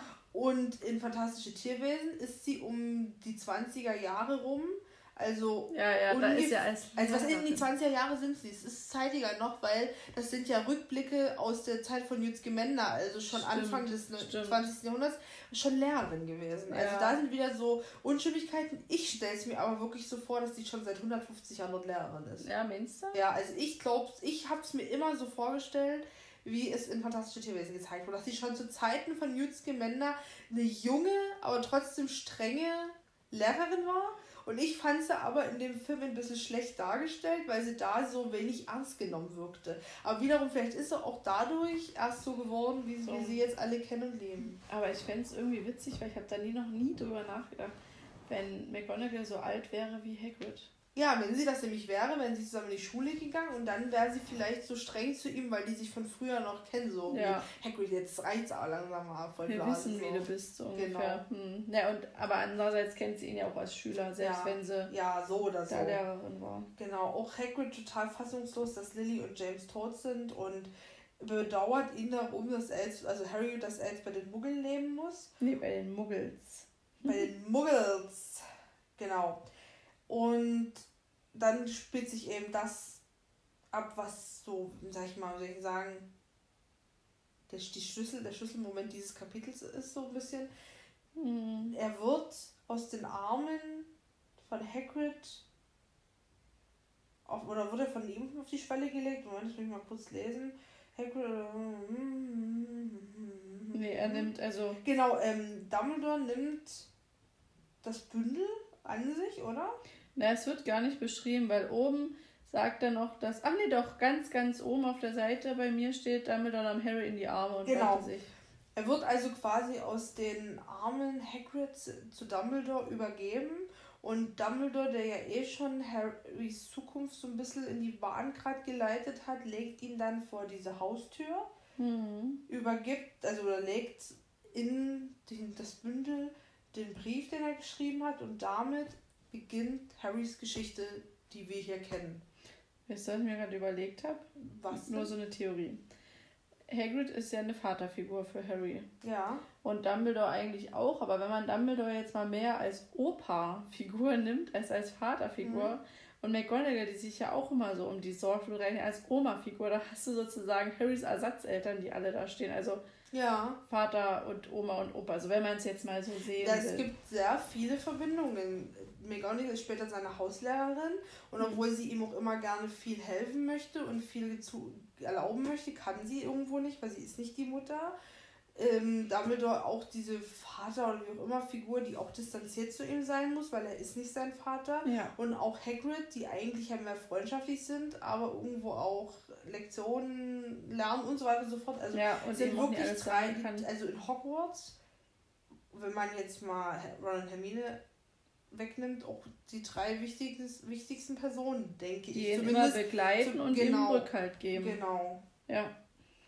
Und sehr mm, eindrücklich und auch sehr bewegend finde ich dann noch so die, die, die Sätze, Hagrid Schultern zuckten, Professor McGonagall blinzelte heftig und das funkelnde Licht, das sonst immer aus Dumbledores Augen schien, war wohl erloschen. Hm. Finde ich nochmal irgendwie eine Verbindung zu dem Ausmacher, dass dort auch nochmal die Das Lichter erloschen, erloschen sind. Ja. Und wichtig oder, oder interessant wäre jetzt, ob diese Lichter jemals wieder auftauchen.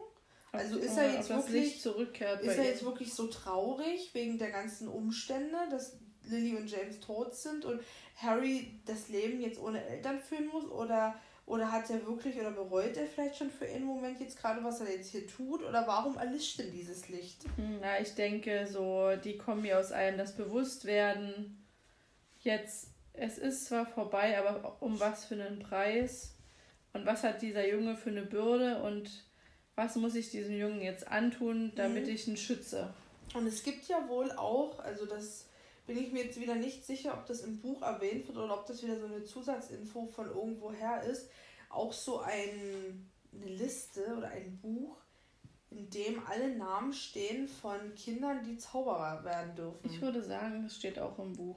Und vielleicht ist da auch immer noch die Gefahr, dass Harry einfach ins Quip ist, oder wie nennt man das dann? Wenn Ach, die, dass er noch nicht reingeschrieben wurde? Mhm, also vielleicht Aber gibt's nicht schon. Ich Oh weiß nicht, ab wann das eingetragen wird, aber zum Beispiel äh, auch wieder so eine Seiteninfo, woher ich jetzt die Quelle nicht genau benennen kann, dass doch auch Nevils Familie ganz lange dachte, dass er. Kind. Aber bei ihm hat es ja wirklich ewig gedauert, dass die Feder sich geweigert hat, den Namen aufzuschreiben. Vielleicht war Aber bei ich Harry zu dem Zeitpunkt das noch nie fertig oder Dumbledore konnte das nicht einsehen.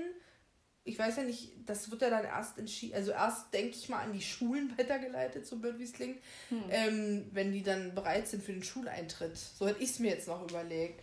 Dass vielleicht Dumbledore auch für einen Teil dachte, das wird jetzt ein Abschied. Aber also es kann jetzt auch von irgendwas zusammengeschmissen sein, aber das werden wir später irgendwann sehen, spätestens wenn wir durch sind, wenn es das nicht gab, dass Harry schon irgendwelche kleinen Zaubersachen gemacht hat in seinem ersten Lebensjahr. Ja, Weiß das ich kann nicht, ob es irgendwelche sein, ja. Fotos gibt, wo er irgendwas macht oder ob die Eltern ihm irgendwas hinterlassen haben, wo Okay, aber zumindest weiß Dumbledore, dass das jetzt ein Abschied für elf, äh, zehn Jahre nochmal sein er auf jeden wird. Fall. Und er vielleicht auch weil ich glaube, Dumbledore hat doch auch so eine schwierige Familiengeschichte. Mhm. Dass er vielleicht jetzt auch irgendwo hofft, dass es Harry vielleicht besser ergeht, aber irgendwo schon weiß, es wird wohl eher nicht so werden. Und dass er sich vielleicht sagt, naja, das letzte Mal habe ich mich eingemischt. Bei meiner ja. Familie ist es schiefgegangen, ich halte mich jetzt raus. Ja, zum Beispiel, das ist auch. Das müssen sie selber klären, kann auch sein. Genau. Und aufgelöst wird, also die schauen sich dieses kleine Bündelchen dort auf der mhm. Schwelle an. Jeder muss wieder seiner Wege gehen. Hagrid will das Motorrad wieder zurückbringen und verschwindet in die Nacht. Mhm. Und auch Dumbledore geht der Wege, verabschiedet sich von Professor McGonagall mit den Worten, wir werden uns bald wiedersehen. Und dreht sich um und entfernt sich und lässt, bevor er wirklich verschwindet, nochmal diese Lichtbälle aus seinem An Ausmacher wieder in die Straßenlaternen huschen. Und hier steht jetzt auch huschen. Also hier hat man jetzt ja. dieses Gefühl von, die waren in ja. seinem Ausmacher drin und werden jetzt zurückgeschickt. Also das, was uns am Anfang gefehlt hatte beim Ausmachen, da steht ja nur, dass, dass sie erloschen sind. Ja. Und diese, diese Bewegung, die wir aus den Filmen kennen, die hat uns gefehlt. Und hier wird es aber noch gezeigt und deswegen kann man sozusagen auch rückwirkend äh, sozusagen auf das Ausmachen ja. mit deuten, dass genau. es dann auch so funktioniert hat. Und dann ist wieder so diese ein bisschen fragliche Erscheinen und Verschwinden von Dumbledore. Er drehte sich aus dem Absatz um und mit einem Wehen seines Umhangs war er verschwunden. Also ja. wieder dieses super, finde ich super schön beschrieben, stelle ich mir auch toll vor, aber lässt sich halt irgendwie schwer erklären, was ja, das jetzt genau so war. So richtig kann man es nicht deuten, was er jetzt, was er jetzt macht. Also auch mit dem Wehen seines Umhangs und genau, und jetzt sind wir langsam wieder zurück in der Muggelwelt, weil dieser Satz, eine Brise kräuselte die sorgfältig geschnittenen Hecken des Ligusterweges, der still und ordentlich dalag. Also wieder für da mich perfekt. Ja.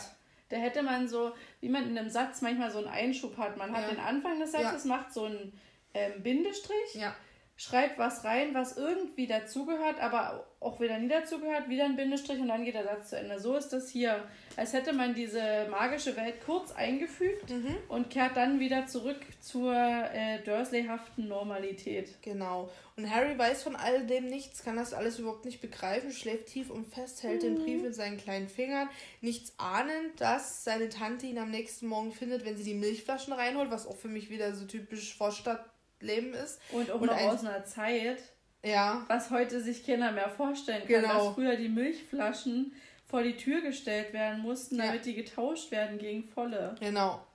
Und mit einem Schrei wird er geweckt und ein neues Leben beginnt. Also es ist quasi wieder ein Tag, also es ist der Tag quasi vergangen und wieder an einem normalen Morgen, wie er eigentlich hätte anfangen sollen. So Was wie, dann ja der Mittwoch ist. Genau, beginnt Harrys neues Leben. Wie sagt man, das ist der Anfang vom Rest seines Lebens. Der Anfang vom Ende. Und ja. ähm, überall im Land wurden geheime Versammlungen statt, abgehalten, wo ich auch mich wieder frage, überall rennen die Leute rum, feiern, dass es äh, toll ist. Dumbledore kommt an zig Festen und Fäten dort vorbei und dann sind es auf immer wieder geheime Versammlungen und alle stoßen an auf Harry Potter. Also muss ja diese Gerüchte wirklich, das ist eben das, was mich auch so ein bisschen auf diesen Zeitstrahl irritiert. Also, wir machen, wir sind ja jetzt fertig klein mit dem ersten Kapitel ja. und bevor wir den letzten Satz nochmal verlesen, will ich bloß noch mal kurz darauf zurückkommen. Also, wir schreiben den 31. Oktober 1981. Es ist Nacht, Abend, Nacht. Mhm. Voldemort kommt nach Godric's Hollow, bringt die Potters um, will Harry töten, das trifft ihn zurück, er verschwindet, das Haus bricht fast in sich zusammen, bla bla. Es ist passiert. Harry liegt als ja, Kleinkind, Säugling, sagt man immer, wie sagt man, in naja, über also ein Jahr. Ist, ja, also über ein Jahr ist Kleinkind, ansonsten Baby, aber Säugling nicht mehr. Genau, also Baby liegt dort in den Trümmern. Die Nachricht muss ja jetzt irgendwie die in die Zaubererwelt gelangt sein, weil in Godric's Hollow leben ja auch Muggel. Und dann muss das ja alles in Gang gebracht aber werden. Aber auch Zauberer. Ja. Das ist ja eine gemischte. Ja. Stadtdorf. Genau. Und es muss jetzt alles irgendwie in Gang gebracht werden. Also es muss ein Sirius irgendwie involviert sein, es muss äh, Dumbledore involviert sein, es muss Hagrid involviert sein. Und es geht ja niemand rein, um Harry rauszuholen. Also die müssen doch das Baby schreien hören. Na, da, ähm, Hagrid meinte ja, dass er ihn gerade noch rausholen konnte, bevor die Muggel gekommen sind. Und ich glaube auch wie, das ist wieder so eine Info, von der ich jetzt nicht sagen kann, woher ich die habe, dass das wie unsichtbar war, das Haus. Dass das Muggel ja nicht sehen konnten. Aber Zauberer waren doch dort. Die müssen genau. doch das gehört vielleicht, haben, dass da was abgeht. Vielleicht haben die nur die mitbekommen, alle in ihren Buden verbarrikadiert. Ach so, Angst, und haben einfach so Angst. Haben Angst und dann nach Stunden, wenn nichts passiert ist, sind sie mal langsam rausgegangen. Und dann hat sich der Buschfunk verbreitet, dass das Haus wenig, also das Haus zerstört ist. Und da, bis dahin wusste vielleicht noch niemand, dass Harry ja lebt. Und vielleicht sind auch alle einfach mal ganz schnell weg, disappariert, wo die genau. gesagt haben, Voldemort kommt, ach du Heimatland, jetzt schnell. Und dann muss das ja alles irgendwie vonstatten gegangen sein, dass das entdeckt wurde, dass das die Runde gemacht wurde, dass äh, Dumbledore alles organisiert hat, dass äh, Hagrid Harry dort rausgeholt hat, etc. etc. Mhm. Und da ist jetzt wieder für mich wirklich logisch, es ist alles passiert über, den, über die Mitternacht bis in die frühen Morgenstunden vom 31. Oktober zum, 1. November. Ja. Und jetzt den ganzen 1. November über wird das ja hier alles organisiert. Die Dursley-Geschichte spielt sich ab und es dauert fast 24 Stunden, bis Harry wirklich endlich dort rausgebracht wird in den Ligusterweg und das ist ja das, was hier auch nochmal spielt. Und jetzt ist dieser Tag, der 1. November, ja auch schon die Mitternacht vorbei, also sind wir schon am 2. November, ja. bis Harry endlich auf diesen Schwellen liegt. Und deswegen, cool. genau, und das ist ja schon wirklich unfassbar lange. Und ich denke, so wird es auch passiert sein, weil wenn es wirklich der Dienstag nach Halloween ist, wären das ja nochmal zwei Tage nee, länger. Dann irgendwann ist ja gut, also so lange ja. können die ja nie brauchen, um sich zu versammeln. Genau. ist ja an sich, also meistens tut man doch für sowas auch sich abends treffen ja. und Versammlungen abhalten und die machen es früh, wenn, also guck mal, wenn die Mrs. Dursley die Haustür öffnet, um die Milchflaschen rauszustellen, ist es ziemlich früh, aber es ist früh, es ist wahrscheinlich schon hell. Und in dem Moment finden diese Versammlungen statt, wo die Gläser erhoben werden. Also es ist halt einfach schwierig. Aber ist mit dem, ähm, in, das in eben diesem Moment damit gemeint, wenn er gefunden wird oder wenn er auf der Stufe Ach liegt? Ach so, weil er sagt nicht wissend das und damit ja. ist es noch abends. Ja, okay. Und dann bitte noch mal kurz das äh, englische Buch. Dann bin ich mir ziemlich sicher, dass dann steht, also hier im Deutschen steht der letzte Satz auf Harry Potter, den Jungen, der lebt. Und wahrscheinlich ist im Englischen The Boy Who Lived genau, dass, die, dass der letzte, die letzte Wortgruppe dieselbe ist wie die Überschrift. Hm.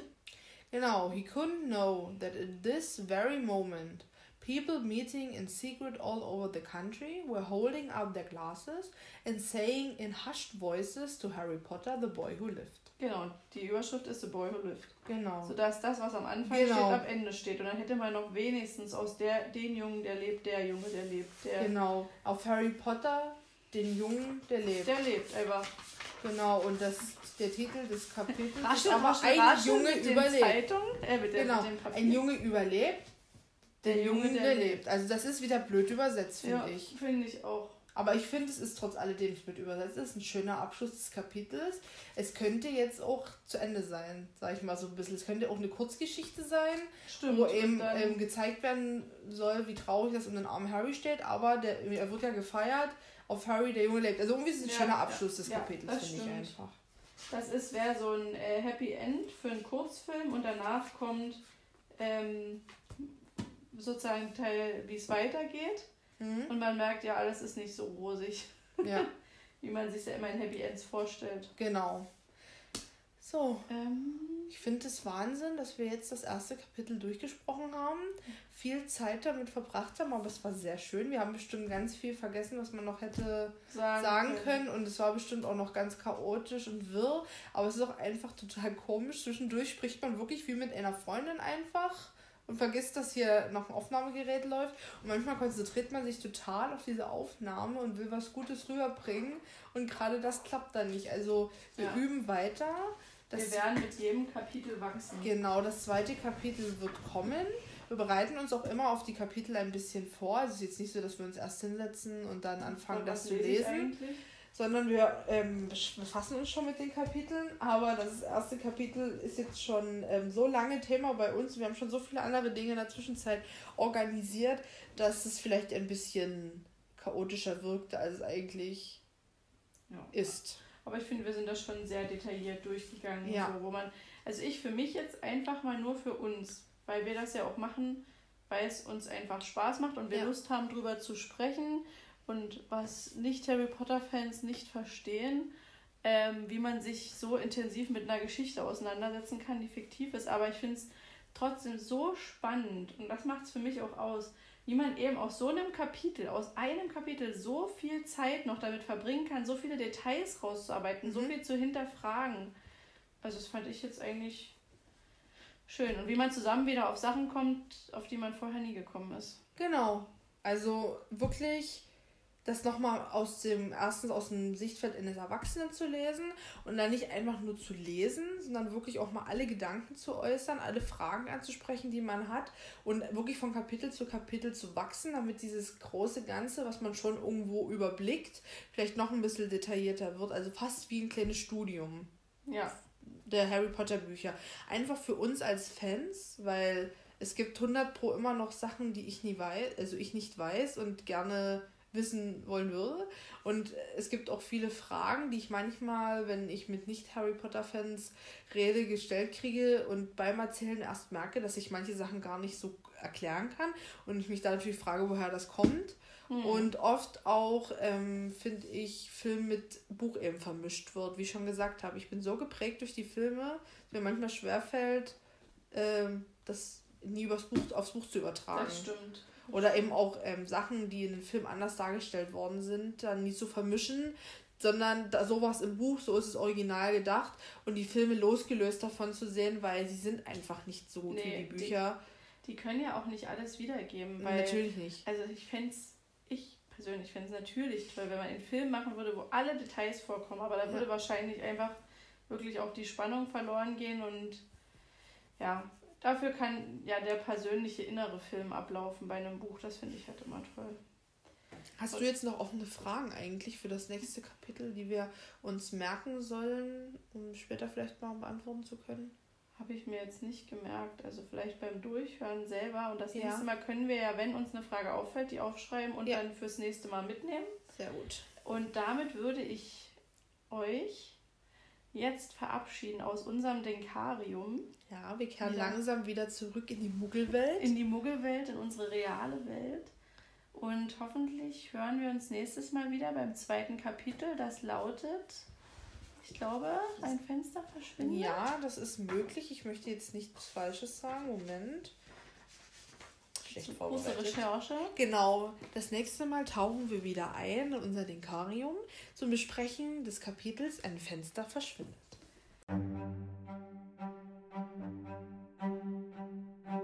Und damit verabschieden wir uns. Bis zum nächsten Mal.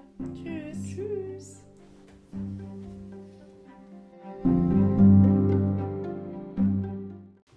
Wir machen ein Outtake. Läuft? So, stopp. Ich mache das mal kurz auf. Ja. Haben wir dann eine Zeit, dass wir das ungefähr rausschneiden können? Ach, das haben wir doch dann. 48 Minuten immer schon auf. Wir leben hier im Luxus. Also danke dir für meine ja? Rettung. Ich sammle mich kurz wieder. Irgendwo noch ein Schockschaft? Schlückchen.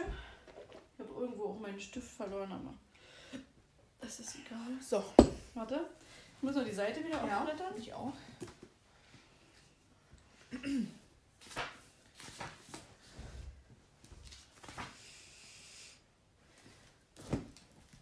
Ich hab's gleich.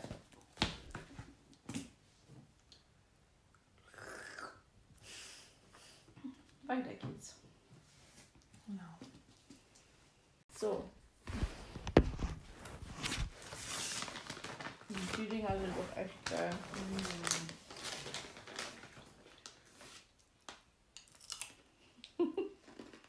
Wir wollen wissen, wenn wir das dann anhören, wie krass es raschelt.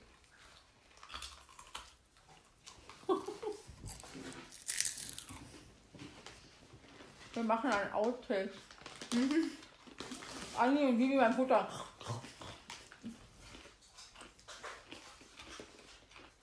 ASMR wäre das Original Karamell Popcorn. okay, das machen wir dann gleich nochmal weiter. Also, ja, war das jetzt ein Ja oder nee? Ein kleines bisschen? Ja. Ein ganz kleines bisschen? Krieg mal hin. Danke. Danke. Gerne. Ich liebe diese Strickjacke. Sie darf nie kaputt gehen. Je, sag das nicht so laut, sonst ist sie morgen. ja, morgen. Dann schicke ich dir so ein, so ein Sprachnachnotiz. Ja, no! Genau. So. Aber wir haben ja vorhin gesagt, es gibt keine Entschuldigung. Das ist ja genau der äh, Bereich hier, um sich nicht zu entschuldigen. Mhm. Uns lange zurückfinden, dass wir nämlich da, das ging irgendwie darum, wo Hagrid. Ich weiß noch ungefähr, was mein Einsatz ist. Echt? Wollen, Hast du dir gut? wollen wir? Ja. Ja, dann hört man halt mal was. So, warte, kurze Pause. Möchtest du ein bisschen Kartoffelsalat haben? Oh, ich bin gerade so mit äh,